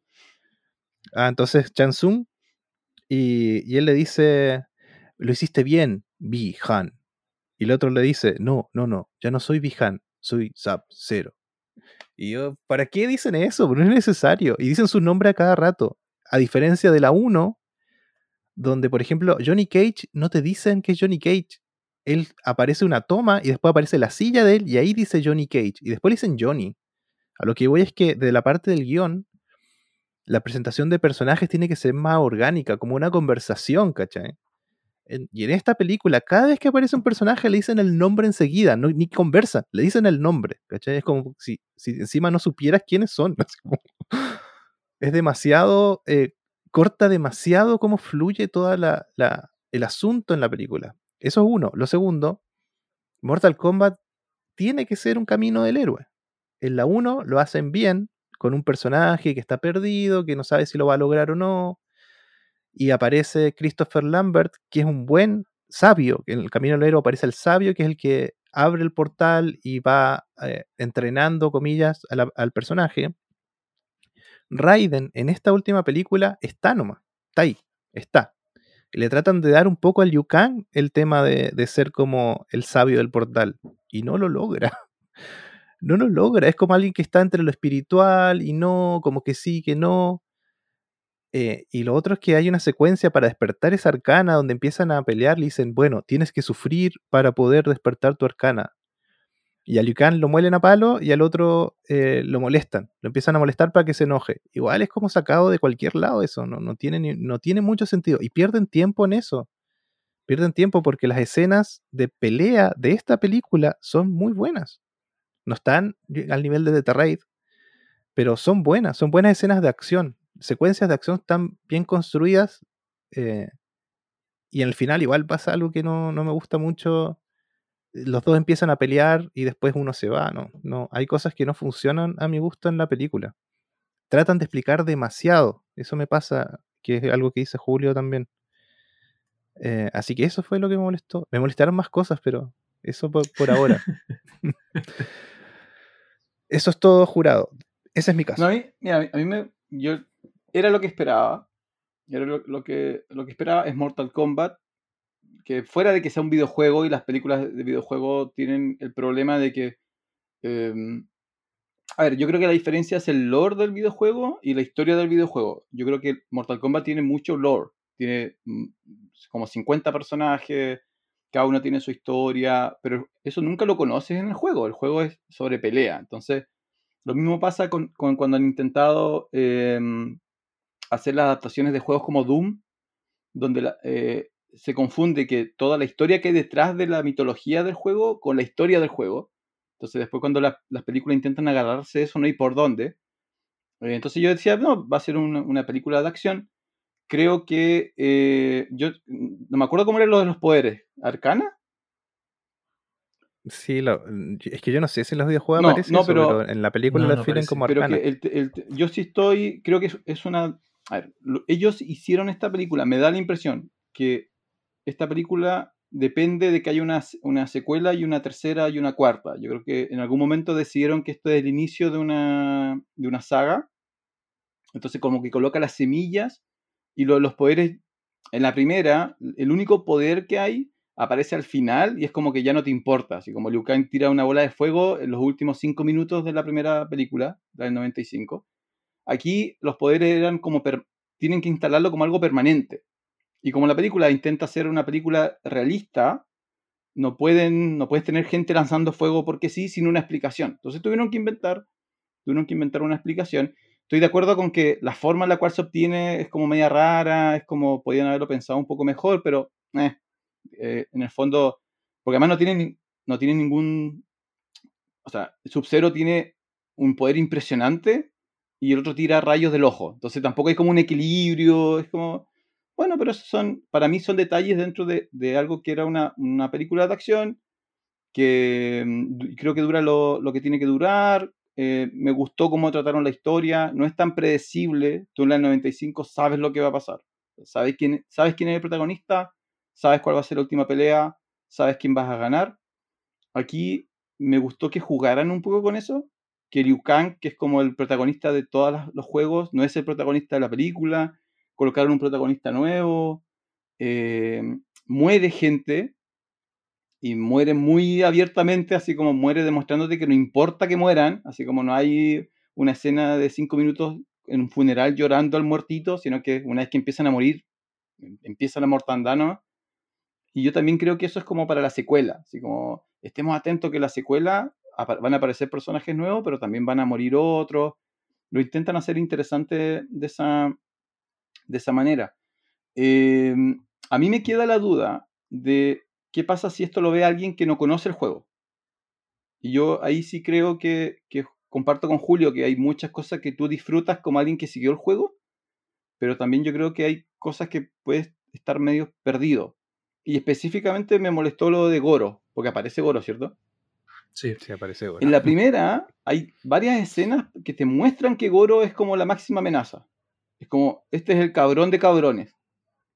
Eh, en la segunda, en, e- o sea, no en la segunda, en esta, como que ellos asumen que tú sabes quién es Goro. Entonces tú dices, ah, ya. Pero si no lo conoces, si alguien lo ve de cero, ¿por qué le tienes que tener miedo? Aparte que tiene cuatro brazos, ¿ya? Entonces tiene una sola pelea, creo, y la pierde. Y es como, bueno, eso fue Goro, gracias por, por participar. En cambio, en la del 95 está mucho mejor construido ese personaje, por ejemplo. Y ahí hay, hay pequeñas diferencias. Al revés, yo creo que todo lo que es la historia de Scorpio y Sub-Zero están súper bien desarrollados en esta película eh, en comparación con la, pri- con la del 95. Entonces, creo que se pierden algunas cosas, se ganan unas cosas, pero en general la, pasé bien, así como que ya, fue, fue disfrutable y hubo pocas cosas que me sacaron de la, como de la magia de la película. Goro fue, fue uno y em, no, en general nada más, creo que fue lo único que me, me molestó particularmente. Sí, yo igual prefiero Goro de la primera y sobre todo porque es animatrónico. No, además, además se ve, se ve mejor. El mejor efecto especial que tiene la primera película es Goro, Mm. porque todas las otras cosas hechas en 3D son malísimas, son muy malas. Claro, a mí, por ejemplo, con el, con el punto Goro, eh, bueno, me pasa que sí me gusta más la del 95, la de Mortal Kombat 1, por lo que dice Jonathan, que tiene que ver con todo el tema animatrónico, que está muy bien construido por lo demás, está genial. Eh, interactúa también muy bien con los personajes, así que eso se agradece y es, es genial. De hecho, ese es uno de los puntos álgidos de, de- de esa película. Eh, y bueno, y el Goro del- de la película ahora del 2021 es, bueno, es CGI, no, no, no hay, no hay mayor diagnóstico ahí con ese tema, pero sí la muerte del Goro o la derrota del Goro del 2021 es más digna que la derrota del 95. Tiene que ver con el momento. igual. Partamos, partamos por ahí. Tenemos que partir diciendo que, que no lo dijimos, pero esta película, la gran diferencia que tiene es que tiene sangre. Las otras no tenían sangre, salvo las animadas. Claro. No, pero que no, la del Porque 95 el- no, el- había cómo, no había cómo matar a Goro. po. No, po- no podían destruir a Goro. po. No, pues, indestructible. No, pero es que tiene que ver con un tema que, que lo dice el productor. Eh, tenemos que hacer que esta película la vea la mayor cantidad de gente posible. Entonces, si le ponen sangre, ya hay menos gente que la va a ver, y esa menos gente era justo los que iban a jugar los videojuegos en esa época. po. Entonces hubo una decisión que de hecho se pelearon con los de Midway por eso también, pero así tenía que ser la película. No, Ahora con, con la sangre tienes como más posibilidades y una, en el fondo Mortal Kombat son dos cosas. Primero, la digitalización y segundo, Sí, la sangre. tiene que O sea, tener sangre. Sí. Así que en e- esta cumple con eso. Y cumple bien. Sí, un poco, en algunos momentos un poco ridículo. Eh, no me acuerdo cómo se llama el personaje, el, el- como la vampira, Ah, sí, no, no me acuerdo tampoco, porque es de los juegos que nuevos. como que la presentan para puro morir y es como... Eso, eso no me gustó tampoco, o sea, si vas a matar gente, mata gente que tenga significado. Entonces, hay dos personajes que aparecen solo para morir. Así como su única utilidad es mostrar sangre. Y eh, con un juego que tiene como 50 personajes, en realidad no, era necesario guardar, o lo podías presentar antes también, lo podías presentar al comienzo. De no, no. El único que es una amenaza es Sub-Zero. El único que, que la película te dice, tenle miedo, es peligroso. eh, de hecho, él que le saca los brazos a Jax, eh, es como ya, él es la amenaza. Entonces, la pelea contra él tiene más significado que las otras, que es como, no sabes quiénes son, pueden ser poderosos, puede ser que no. Y efectivamente, cuando a la vampirita la parten en dos, con el gorro de Kun Lao, es como, ah, ok, murió. Y. Pero no- no- para la historia no tiene mucho aporte tampoco. Es que era Sí, la representación gráfica del Fatality. claro, es como el Fatality. Sí, claro. eh, Claro, pero ya habíamos tenido Fatality. Cuando le quitan los brazos a Jack, eso era un Fatality, pues igual también. sí. De- de- podrían haberlo hecho ahí así. Ahora, Eh, Me gusta, ¿qué me gusta a mí? Me gusta, y algo que, que lo podían haber hecho mejor, yo creo. Y ahí sí, yo creo que Julio tiene razón, puede tener razón en el sentido de que quizá montonaron mucho en esta película, pero también, justo ayer estaba viendo un review de, del Hobbit, no sé si vieron, la, la- sí. el Sí. Hobbit es una trilogía, ¿no? Pero el, cuento es un cuento infantil. Entonces uno de los grandes problemas que tiene el Hobbit es que tuvieron que inventar o rellenar mucho para transformar una historia que es corta, porque la novela del Hobbit es, breve, en una trilogía. Y a mí igual me, preocup- me preocupaba eso de qué pasa si intentan alargar algo como Mortal Kombat. Entonces quizás sí pref- prefiero que, que hubieran amontonado lo que hicieron, ¿no? Que metieron hartas cosas. Creo que al final es muy rápido. Creo que los últimos 20-25 minutos como pasan demasiadas cosas muy rápido. Pero por ejemplo, em, el poder de Sub-Zero, yo creo que está muy bien desarrollado. Está excelentemente Sí. desarrollado. Todo lo que él puede hacer con el hielo. Es casi como un maestro del agua de, de la serie Avatar. Es como, obviamente se sentaron y dijeron, ya, ¿qué puede hacer Sub-Zero cool con, con el hielo? ¿Cuál, ¿Cuál es el impacto real? ¿Cómo es su traje? Lo mismo con Scorpio. Y luego hay personajes como Sonia, donde es como, ya, ya, ¿qué hace? Tira rayos, perfecto. ¿Qué color? Rosado, listo. Pero, ¿qué más puede hacer? No, no, eso lo vemos como que, lo vemos en la secuela, lo vemos en la secuela. Entonces hay personajes que están súper bien desarrollados y hay personajes que tú, nada. Así como, si no conoces el juego, si no conoces el juego, no sabes lo que pasó con cómo Sonia mató a, a Kitana. O sea, le, le tiró, le tiró Sí. una, unas donuts de fuego. Pero no. Que por ejemplo, Sí. por ejemplo, en ese caso, como dices tú, el hecho de que personajes como Scorpio y Sub-Zero estén tan bien desarrollados, porque eso también me gustó Mm. mucho, que es el gran punto del- de, de la película, eh, hayan matado, que yo creo que lo mataron, a Sub-Zero y hayan mantenido otros personajes que son menos importantes para una posible secuela. Yo creo que por ahí quizás si el desarrollo de Sub-Zero fue tan grande, fue tan amplio, ¿por qué no lo dejamos para la próxima? Ah, porque, porque al final, pero no le da mucha importancia. Se transforma en Smoke. Ah, Entonces va a volver, posiblemente va a volver como el personaje Smoke. Ah, claro. Ahora sí. Sí. tiene sentido. En, Muy bien. yendo al lore que no le gusta a don Francisco, efectivamente en, la historia, en las historias de, de Mortal Kombat, Sub-Zero se transforma en Smoke. Y, y hay otro, otro tema que en, en Mortal Kombat, en todos los juegos, eh, establecen que también hay formas de revivir a los personajes y vuelven transformados también. Sí, tienen que, tienen que reunir siete esferas e invocar a, a un dragón que hay Al dragón de Mortal Kombat. y le da, le da un deseo. Eh, y dale, dale.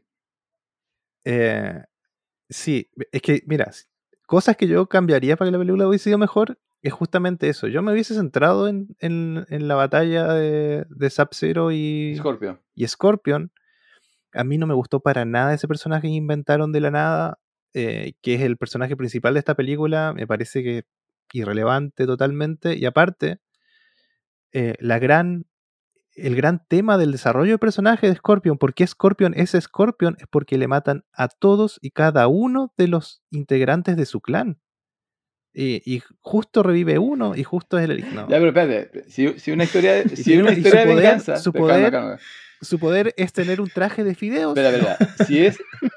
Es que lo de Scorpio, si estamos contando una historia de venganza, que te maten al 100% de tu clan o al 99.9% de tu clan, en realidad no hace tanta diferencia. O sea, se salvó una guagua. No es como que. No es como que si él hubiera sabido que la guagua sobrevivió, se hubiera transformado en un personaje eh, amoroso y hubiera perdonado a Sub-Zero. O sea, igual le mataron a todo el resto del grupito. Yo creo que el cacho que se encontraron con Liu Kang es que Liu Kang es un estereotipo asiático eh, un poquito ofensivo. Entonces, eh, yo creo que no podían transformarlo en el protagonista de la película. Porque si hubieran. No, pero hicieron cosas para que sea más ofensivo todavía. sí. Es como un millennial.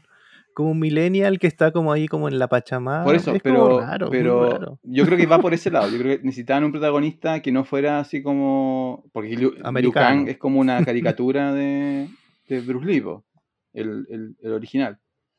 Entonces yo creo que intentaron evitar eso. Ta- Tampoco me gustó el poder, lo encuentro raro, como que no... De nuevo, es mucho más complejo que los otros. O sea, hay uno que tira un rayo del ojo y este puede crear cosas. Es como... eh, Directamente es magia lo que puede hacer el protagonista, que no me acuerdo ni el nombre. Cole, Cole Young. Eh, ¿A ti qué te pareció, Julio, el protagonista? Mira, bueno, de hecho iba a hacer la pregunta, como iba a decir, voy a pecar de ignorante, pero quiero saber si el protagonista aparece en los juegos. Ah, No. No. claramente es una invención y me pasó lo que dice, que dice Jonathan, que es como, claro, el protagonista como que no tiene, no tiene ni pies ni cabeza, es como, Mm. Es que a lo que voy es que a mí me parece bien en las películas crear nuevos protagonistas, está bien. Pero el- cómo crearon a este a mí me parece mal, mala idea. Mala idea porque podrían haber hecho otra, no sé, otro tipo de luchador, no sé, otra cosa. Podrían haber hecho otra cosa con, con Liu Kang. A mí me parece que en esta película no hay. desarrollo de personaje. No existe el desarrollo de personaje. Eso no existe. Está el desarrollo de Sub-Zero y el desarrollo de Sí. Scorpion, pero el resto no tiene ningún desarrollo de personaje. No es un personaje que, que avance en algo, ¿cachai? Que, que haya. Por ejemplo, en la primera película, te decía, tenemos a Liu Kang que tiene el, el- background de que le mataron al hermano, de que no quería luchar, ¿cachai? Como lo típico de un camino del héroe, que no, no quería el, el destino que, que debía tener. Y va pasando cosas, mejor o peor escritas, pero pasan cosas para que él al final logre eh, saltar ese portal y llegar al- a la cima de lo que tiene que llegar.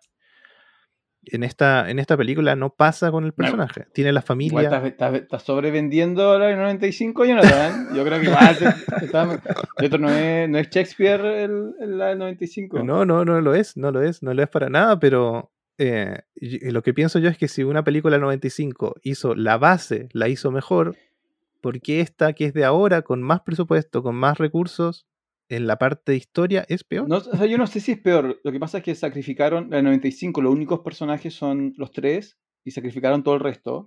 Así como Scorpio, Sub-Zero no son nada, Kano no es nada. Annihilation ni hablar. Aquí, claro, eh, se quedaron con Sub-Zero y Scorpio y la pregunta es por qué no transformar la primera película en la historia de ellos nomás. Así como, Eso Mm. era lo que iba a comentar. quizás así como, ¿y por qué, por, Era más ¿O por qué hacer el sí. torneo eh, el, décimo? ¿Por qué, no, ¿Por qué no desarrollar la de Sub-Zero y Scorpio en el torneo 8, por ejemplo? O en el, noveno, y la secuela hacer el 10, y en la secuela meter a, a, a Sonya y a Jax, a Liu Kang, y usar otros personajes en el, y mantener el espíritu, si lo que la gente quiere ver es como las artes marciales, y los poderes, y los fatality, y eso más o menos lo cumple. Entonces fue raro, eso, eso estoy, estoy de acuerdo. Que claro, tampoco es ahora el torneo. Es A mí me, del me torneo. gustó eso. O A mí me gustó, me gustó que no fuera el torneo.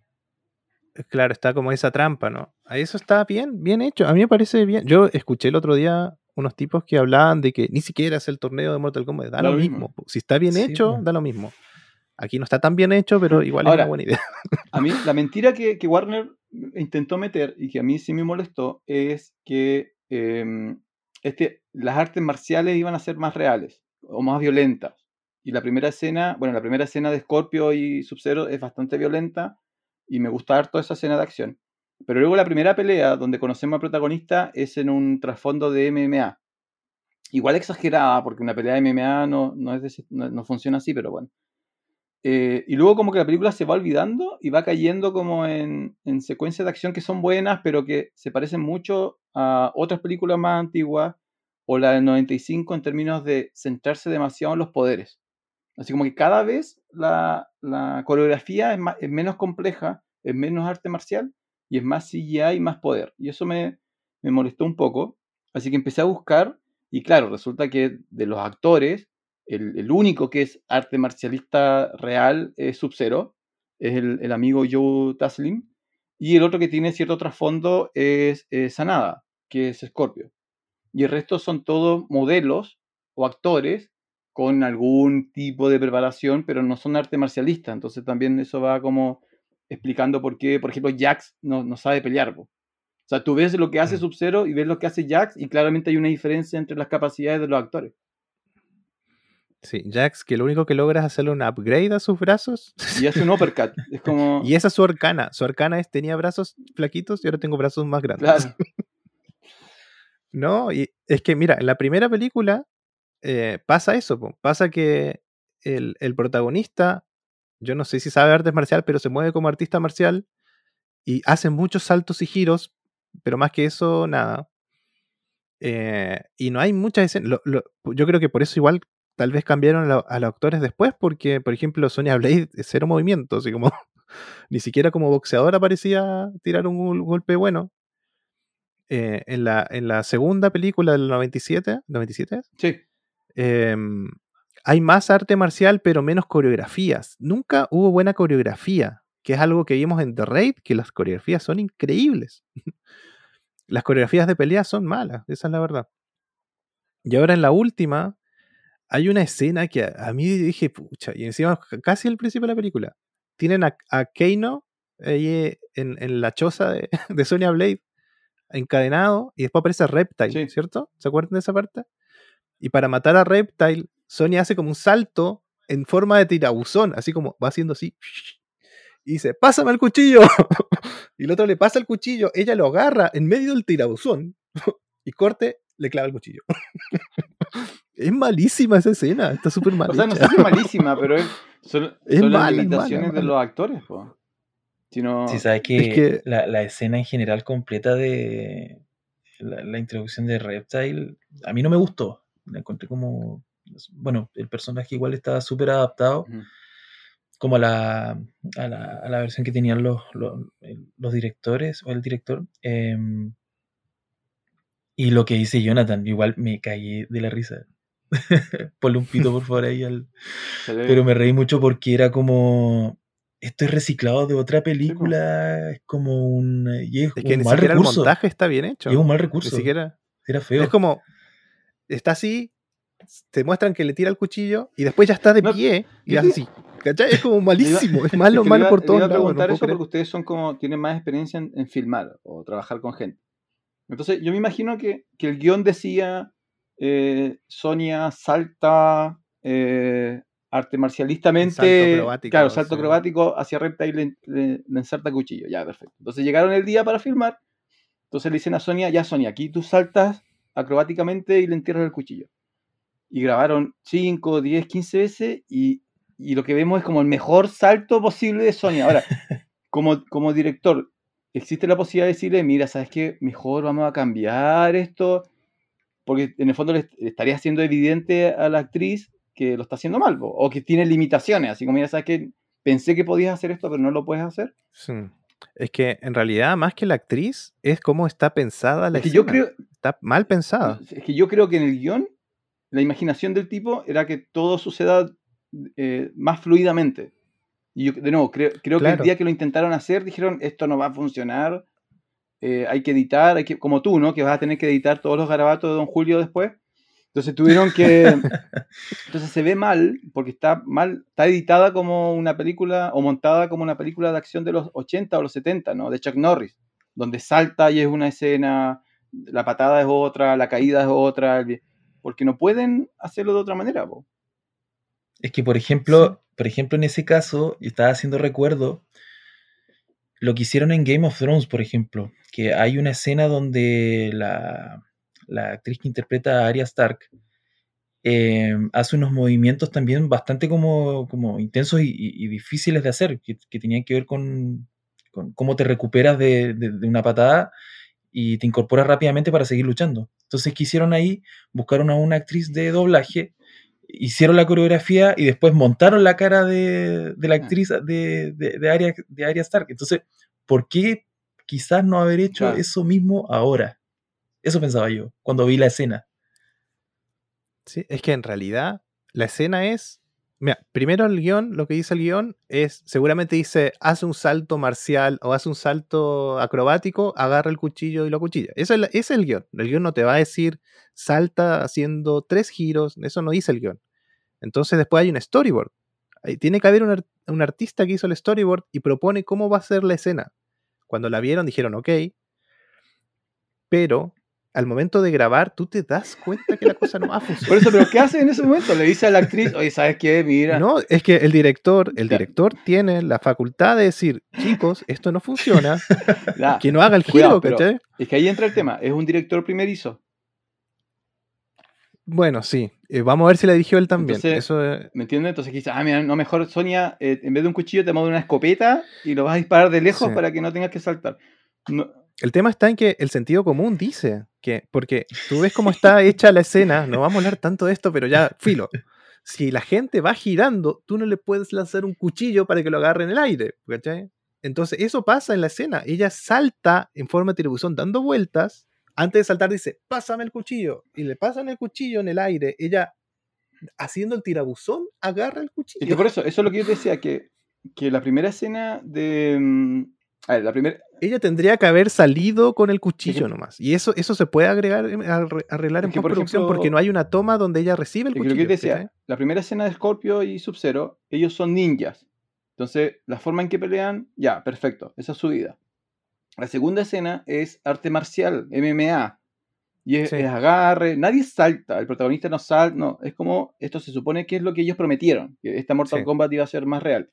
Y después viene esta, y tú te, de nuevo te cruzas con esto de que tienes que creer que ella salta, primero no viene corriendo, sino que está de pie, se impulsa sus dos piernas, gira, alcanza a decirle al otro, tírame el cuchillo, el otro le alcanza a tirar el cuchillo, ella lo agarra, esquiva el ataque reptil y se lo entierra en el corazón. Entonces, eso es otro estilo de película de acción que no era lo que estaban prometiendo y que yo creo que se metieron en un cacho ahí y por eso, las- por ejemplo, hay escenas que están filmadas en un plano amplio y tú ves a, de nuevo, Scorpio y Sub-Zero peleando.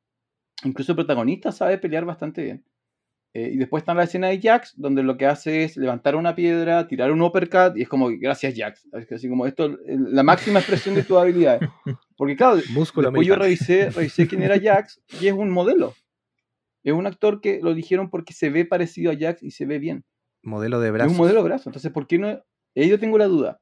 ¿Por qué no ir a Japón? ¿Por qué no ir a Corea? ¿Por qué no ir a eh, Taiwán y decir, ¿sabes qué? Necesitamos arte marcialista. Eh, denos una lista y, y que sepan pelear primero y actuar después. Porque tampoco nadie va a ganar un Oscar por su interpretación No. de. De Mortal de Mortal Kombat. Entonces, eh, eso me molestó un poquito. Ya, y lo otro es que se perdieron ahí mismo otra oportunidad de desarrollar un personaje. Sonya Blade no está desarrollada por ningún lado. Es la misma tipa que empieza, la misma que termina.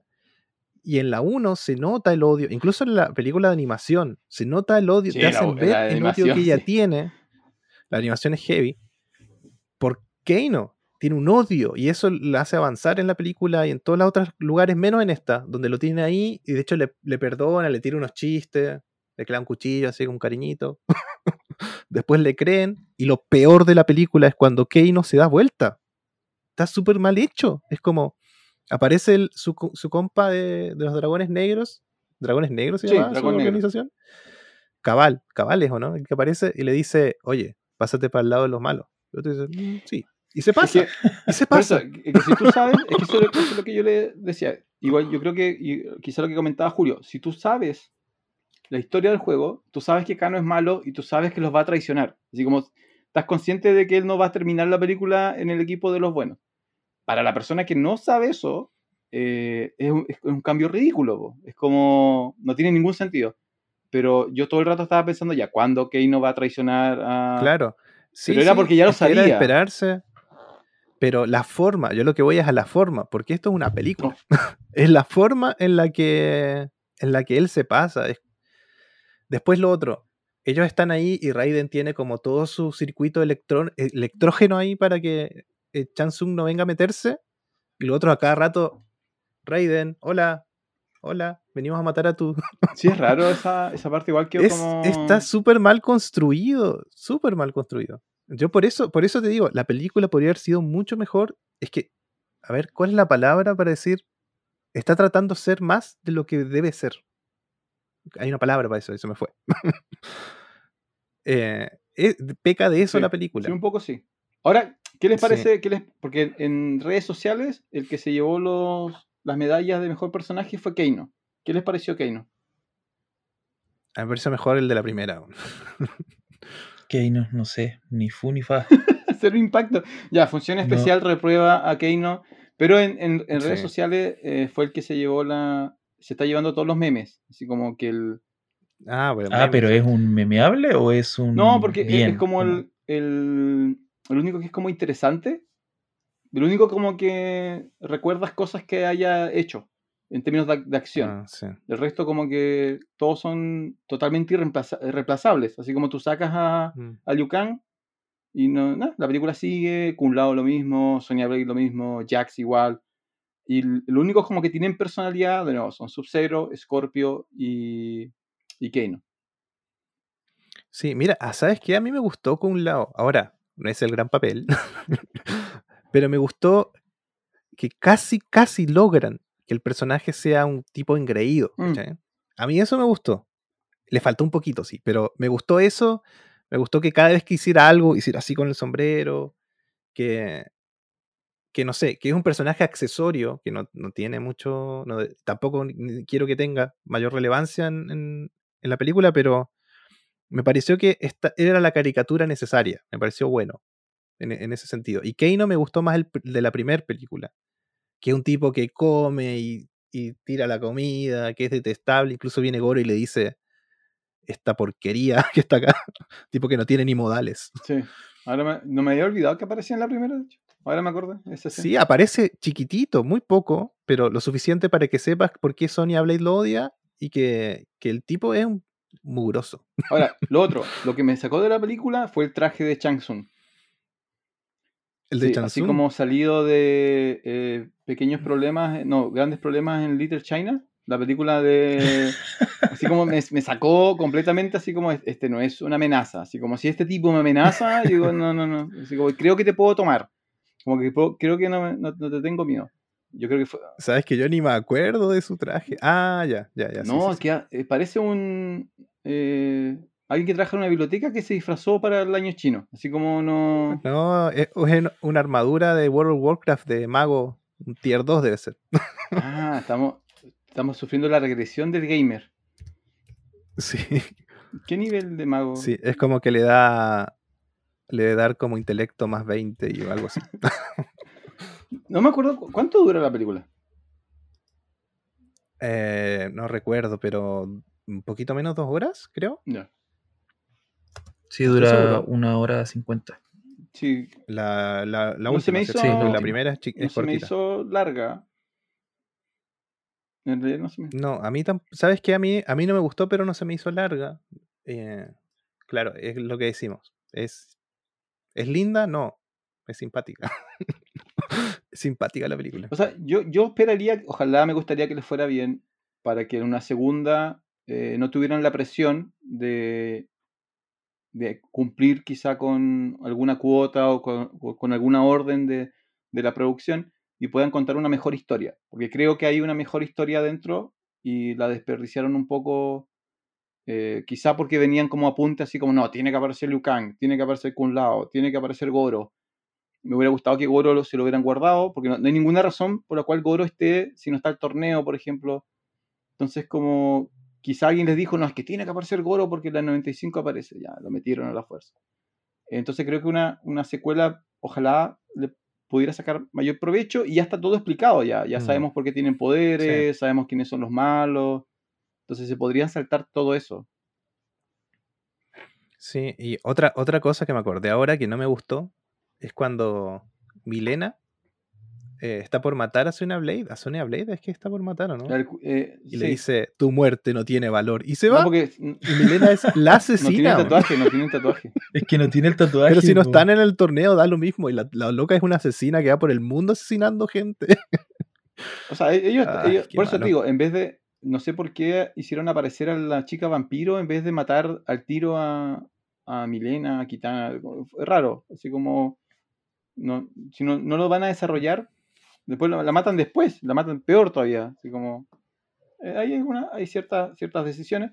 Me hubiera gustado que la canción que hubieran usado hubiera sido la Sí. original o algún... ¿Por qué no lo hicieron? Sí, fue como una o al de principio, por- o, o esa Mm. versión que hicieron ahora, pero al principio, ¿por qué no?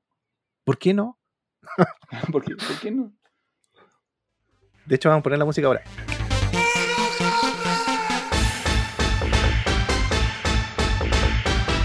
Ah, ¿qué tal? 10 segundos, pues si no nos banean. ¿De verdad que aprendiste toda esa regla ahora? Ahora eres un experto. Oh, sí, ahora de- sí, sé Te volviste mucho un erudito. De. YouTube. Ahora, ¿cómo le fue a la Eh, película? Parece que le fue bien, más o menos bien. Ah, sí, eh, costó entre 50 y 55 millones de dólares hacerla y ya va a 60 millones eh, recaudación. Pero además no está en. ¿Está en cine o en stream? No sé, yo solamente sé que está recaudando. Puede ser que por la compra del streaming y otras cosas más. Yo sé que le compitió, la primera semana compitió con Demon Slayer y Demon Slayer al final le ganó. Lo cual generó, esto es espectacular. ¿Sabes qué? No sé si ustedes están en Twitter. A o veces. usan Twitter para cosas más productivas que yo, pero había una, una pelea porque salió la primera noticia que decía eh, Demon Slayer le gana a Mortal Kombat. Y abajo aparecían las respuestas y eran dos grupos. po. Los que sabían lo que era Mortal Kombat y no tenían ni idea qué cosa era Demon Slayer, que es una película de, de animación japonesa basada en un manga anime. y el grupo que conocía lo que era Demon Slayer y no estaba interesado en Mortal Kombat. Entonces fue como la lucha de dos eh, grupos fans extremos, eh, así como Generaciones, casi yo. generación, así como, ¿qué demonios Demon Slayer? Y es un anime, al demonio el anime, no, Mortal Kombat. Y era como súper, una guerra eh, nerd en Twitter. Dejen Entre dos reinos. dos reinos. Y al final ganó Demon Slayer.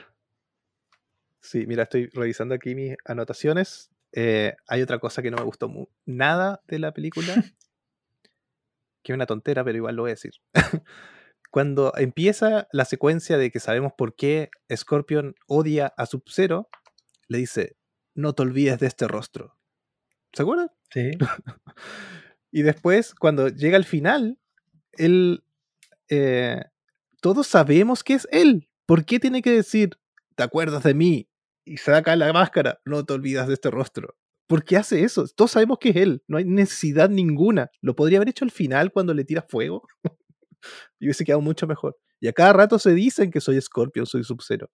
Maldición, ¿por qué hacen eso? No es necesario. Ok, don Julio, ¿algo en serio son- que quieras comentar de la película? O- Ahora, Oye, tengo, tengo una duda existencial. Estaba buscando ya eh, Chang Tsung, ¿no es cierto? Yo decía, ¿por qué estoy recordando a otro personaje con como con eh, nombre similar? Y era Chao Kahn. sí, Chao Kahn. ¿Quién es Chao Kahn? El jefe de espérate, pero Julio no hizo la investigación del Lord de Mortal Kombat. Sí, tú no habías investigado. No, porque. No, no, po, te estoy haciendo la pregunta por algo. ¿Quién es, quién es, Chao, ¿quién es Chao Kahn? Shao Kahn es el rey del reino del Outworld. Y Chansung trabaja para él. Ya, ¿y por qué sale Chang Tsung entonces? Y no Chao Kahn. Porque Shao Kahn seguramente va a salir en la siguiente. En la primera película, también Shao Kahn aparece al final. ¿Sí? Es que a eso ¿Qué quería llegar yo, porque no apareció Chao Kahn y sí salió Chang. No, creo, lo que pasa es que creo que... em, El torneo todavía no empieza tampoco. no, es que creo que en el juego original no aparece Shao Kahn. No, Sí, po. eh, Ah, en el juego original sí aparece en el fondo. eso es lo que me estaba acordando. No me acuerdo si aparece Sí, aparece en el en fondo. la escena. No te estás confundiendo con el 2. Porque Yo creo que porque la aparece en el fondo. Vamos a la buscarlo última ahí. pelea en el 1 es en el mismo escenario que es como un calabozo. Donde primero peleas con Goro y después peleas con Chang Tsung y en el fondo sale Sonia encadenada. Ese es el primer juego. Pero Entonces en el primer juego tienen la idea de que existe alguien detrás de Chang Tsung, pero solamente lo conocemos hasta el Mortal Kombat 2. Y yo creo que Sonia encadenada es del 2, porque en el 1 encadena, eh, capturan a Sonia. Y en el 2 no aparece Sonia Blade. Ah, es que, claro, ahí Porque depende de, Bueno, pero en el 2 aparece, aparece Shao Kahn sentado en el trono cuando tú peleas la penúltima pelea y la última pelea es con él. Entonces, eh, las películas por alguna razón intentan seguir esa, esa estructura de que el primer jefe de la primera sea Chang Tsung, Goro Chang Tsung, esa, esa pareja, y la segunda tendría que aparecer Chao, Chao Kahn. Que en la 2, en Annihilation, es un actor, es un actor que a mí me cae súper bien, pero no, no sabe pelear por su vida. Entonces, la pelea final entre Liu Kang y Chao Kahn en Anni- Annihilation es horrible. Es, es Sí, al nivel de. Happening con Haas. Bueno, pero Chao Kahn es como el malo malo y debería aparecer en la secuela. Ya. ¿Por qué aquí ibas, don, don Julio? No, no, que esa era como la mi, mi interrogante, ¿por qué no poner al jefe como supremo de los malos eh, en el Ah. principio de la película? ¿Por qué hacer No, este escalafón como después. presentar al Claro, segundo? porque es como su, es como su representante. Ahora, es como el embajador. es como el embajador. Eh, en lore se supone que no hay nadie que lo pueda. Es como es, es como un dios casi en términos de, de- de poder. Y lo otro, no, si es que él aparece, no sé cómo van a hacer con el traje, porque el traje es muy ochentero de Shao Kahn. Es muy, Bueno, con lo que hicieron Casi que- con Chansung. es muy He-Man Shao Kahn. Es como. Sí. Bueno, una otra armadura de, de guerrero de World of Warcraft. fisioculturista. y ahí no sé a Sí. quién elegirían. Yo elegiría un, algún luchador MMA y que alguien de la UFC po- podría el, Podría ser la roca. el papel. O la roca, la roca sería un perfecto chacán. Sí, saldría muy caro, sí. Pero bueno. o al doble, al- a la roca chilena. La roca es chilena. ¿Qué le pasó con él? ¿Él no estaba? ¿A dónde está ahora? ¿O se retiró? Bueno, No sé en qué está. No le- lo llamamos, llamémoslo. llamémoslo. Nadie lo, lo conoce. para Mira, pero yo, para mí, eh, por lo menos para ir cerrando, a mí eh, es de estas películas que yo le coloco una barra más baja porque tengo expectativas más bajas. Y para mí llegó a la expectativa, así como me dejó feliz. Pero, pero obviamente no, no es una gran, gran, gran película. No creo que vaya a tener el impacto cultural que tuvo la primera, con la musiquita y todo eso. Eh, a mucha gente no le gustó, así como en redes sociales. Creo que tiene como un 55 en Rotten Tomatoes, está por ahí. Sí, está por la mitad de tabla. Y básicamente es como un extremo. Hay como gente que está poniendo un 1 2 y hay otros que le están poniendo más, más arriba. Pero a mí me dejó como. Me dejó bien, pero sí, cometieron hartos, hartos errores. Pero es una película de Mortal Kombat. Es como. Sí. Don Julio, su cierre de- del tema Mortal Kombat. Pues la verdad es que una franquicia que se puede desarrollar mucho más. Eh, yo creo que por los avances tecnológicos que tenemos hoy día en cuanto a cinematografía está bien. Al menos tuvo mucho mejor resultado que la película de Street Fighter en los 90. Que ese sí que fue un, fue un mal Y el chiste. siguiente capítulo. Siguiente capítulo de Función Especial. Street Fighter, la Street película. Así que no, eh, me dejó con me dejó con una sensación agradable la película del 2000 de, de este año 2021 y estoy como sí, estoy generando ansias de, ver lo que sigue. Así que me terminé la película bastante contento. Muy bien. Yo para cerrar voy a decir que la mejor película de todas es la de animación, que es la que mencionó Don Francisco, que es Mortal Kombat Legends, y es una historia de origen de Scorpion. Me parece la mejor, lejos, de todas. Así que eso es Mortal Kombat. Me despido de ustedes haciendo este símbolo de respeto en las artes marciales. ¿Qué fue Eh, eso? No entendí qué fue eso. Pensé que no- nos estaba pasando una bolsa.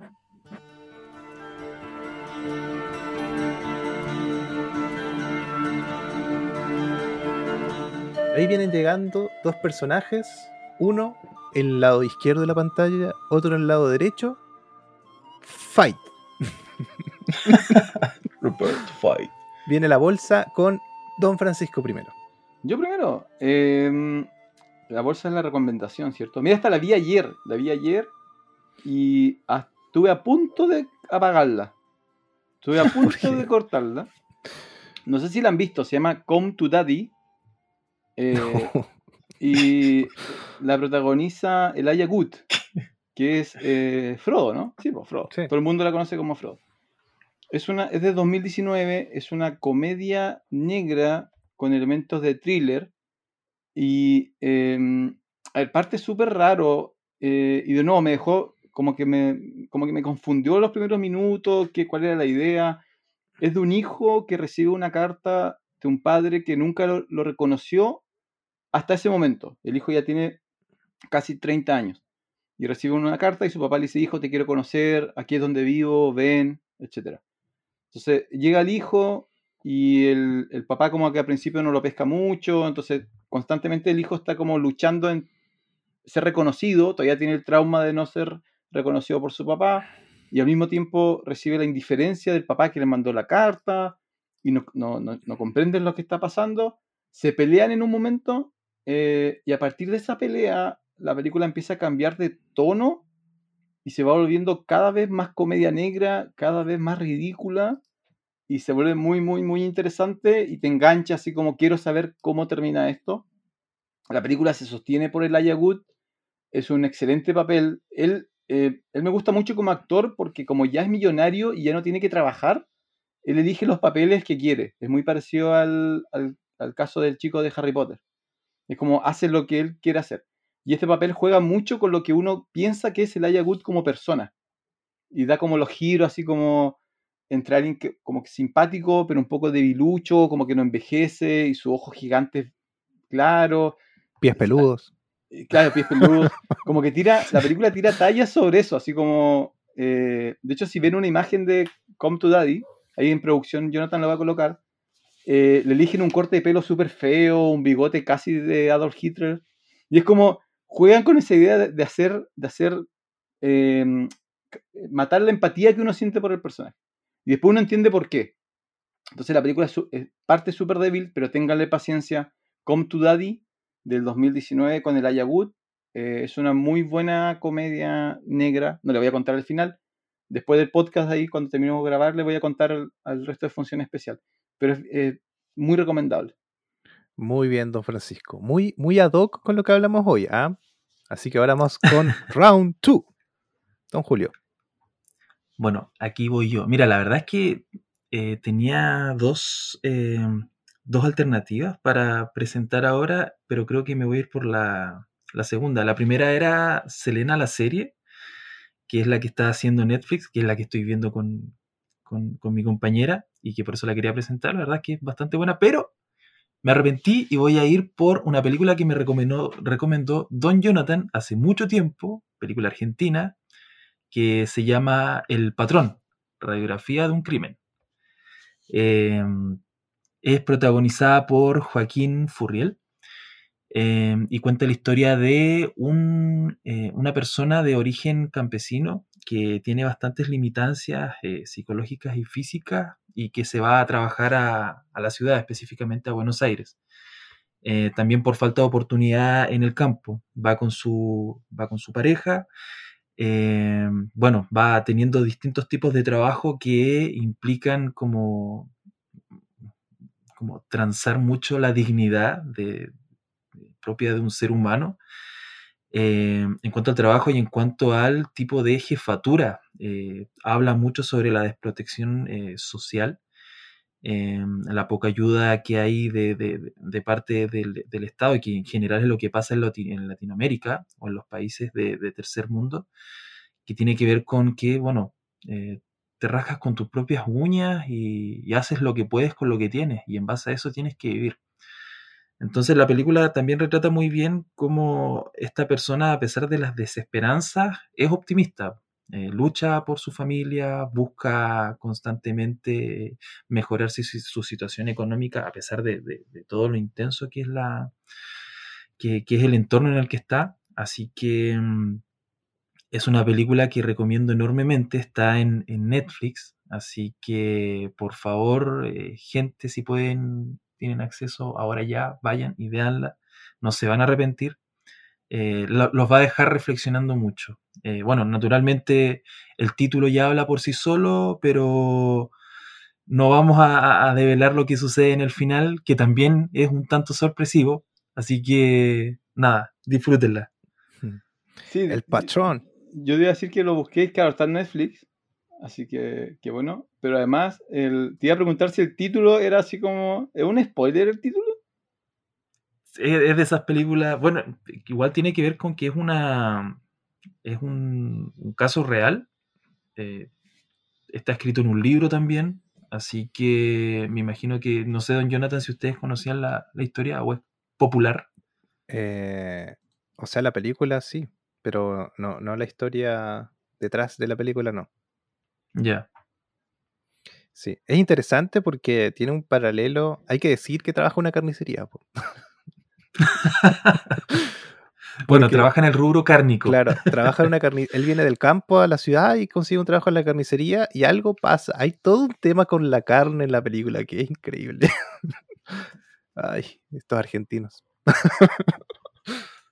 Sí, la verdad es que ah, una de las cosas que me gusta de esa película es cómo está armada estéticamente. Sí. La dirección de fotografía está genial. Eh, Hacen analogías, hacen eh, tomas, te muestran cómo funciona el rubro La de las carne, carnicerías. sí, sí, es que es una cuestión, pero que tú dices como, ¿será así en todos lados? Yo, ¿O será solo ahí en Argentina? yo ya no entré de la misma forma a una carnicería después de ver esa película. Es solo eso voy a Bueno, decir y ahí cerramos la recomendación. bueno, a mí me pasó exactamente lo mismo, Sí. como que ya cada vez que entro a una carnicería entro con otra disposición. Vamos a decir una anécdota que viene al caso. Don Julio, despostando un cordero, se cortó un dedo. Listo. Pero qué. Me corté un tendón. Ah, ya. Así que, así que esta película viene de perilla a Don Julio ahí para que tenga problemas con los cuchillos, por favor. Muy bien. Eh, bueno, eso fueron las bolsas. Una bolsa de carne por un lado y una bolsa de materia negra por el otro.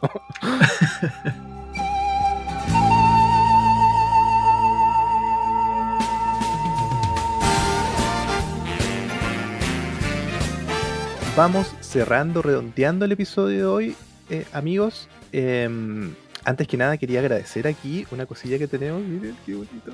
Bueno, usted en el podcast no lo va a poder ver, pero tenemos un logo de función especial aquí en forma de trofeo muy bonito que nos regaló la compañera de sillón de Don Francisco. Así que muchas gracias. No sé si decir su nombre, pero es la compañera de sillón. Eh, Don Francisco, usted espero que pronto tenga uno de estos también por ahí. No, porque, bueno, para que no- los que no saben la historia, eh, eso iba a ser el trofeo, ¿no? Iba a ser el trofeo de premiación de, de los Oscars, pero como empatamos, y por lo tanto yo sigo siendo el campeón indiscutido de función No. especial, entonces yo me quedé con el título, con el verdadero título. Ahí está, perdón. Ahí está el verdadero título. ¿ya? Entonces yo soy el Sí. campeón, entonces al, Esperen, al- esperen. Para, para la gente del podcast que lo va a escuchar en Spotify, Don Francisco le está mostrando un cinturón de la WWF donde Perdón, con es el plumón campeonato mundial peso pesado de función especial, ya que gané con los Globos de Oro y mantuve con los Oscars 2021. Eh, y por tanto el trofeo, el, el- el- de función especial, el que se hizo a mano artesanal, mi pareja estuvo dos meses haciéndolo, eh, se fue a, a Jonathan como el creador, el patrón, ¿cierto? El de, de función especial. Así el que- director. y director, productor, ¿cierto? Dictador, tirano, autoritario, guionista. Showrunner. Y el tipo que elige todos los temas de toda la semana, aunque las películas no les gusta, igual. Así que ahí le vamos a sacar provecho. Va a tener que empezar a sacarte foto con el, con el trofeo. Con el trofeito, sí. Muy bien. Eh, así que, ¿cómo lo pasó Don Julio? Lo pasé genial. Siempre estos temas son, son, son genial discutirlos, conversarlos, dialogarlos. Eh, el mundo de los videojuegos da, da, da para mucho comentario, al igual que las películas de, de- de acción. Em, así que nada, de nuevo muchas gracias por la invitación. Sé que no estoy tan presente, pero dentro de mis limitaciones, a modo víctima, voy, voy participando en lo que puedo. Muy bien. Don Julio. Don Francisco. Sí, no, todo bien. Es más entretenido de a tres. Así me apoyan y le demostramos a Jonathan que está equivocado en, su- en sus valoraciones. Así que siempre mejor de a tres. Y eso, pues. Nos vemos la próxima vez. Todavía no tenemos tema, ¿cierto? No, pronto tendremos. Ya. Entonces ahí van a empezar a prepararnos. Así, así que recuerden de, por favor, suscribirse a este canal de, en Spotify. Pongan ahí seguir, no le cuesta nada. Seguir, suscribirse. Aquí abajo en YouTube también puede suscribirse para que siga viendo estos videos que vamos a ir subiendo de a poco a la plataforma. Y también puede seguirnos en Facebook y en Instagram como arroba función especial. Y si quiere, si le tinca ahí, nos puede enviar una nota, un pergamino antiguo con el sello de un dragón a funcionespecial.podcast.gmail.com Eso es todo por hoy. Soy Jonathan Barría Argel Yo soy Julio Cárdenas. Soy Francisco Torres. y este fue el episodio número 19 lleno de sangre de función especial donde hablamos de Mortal Kombat. Adiós.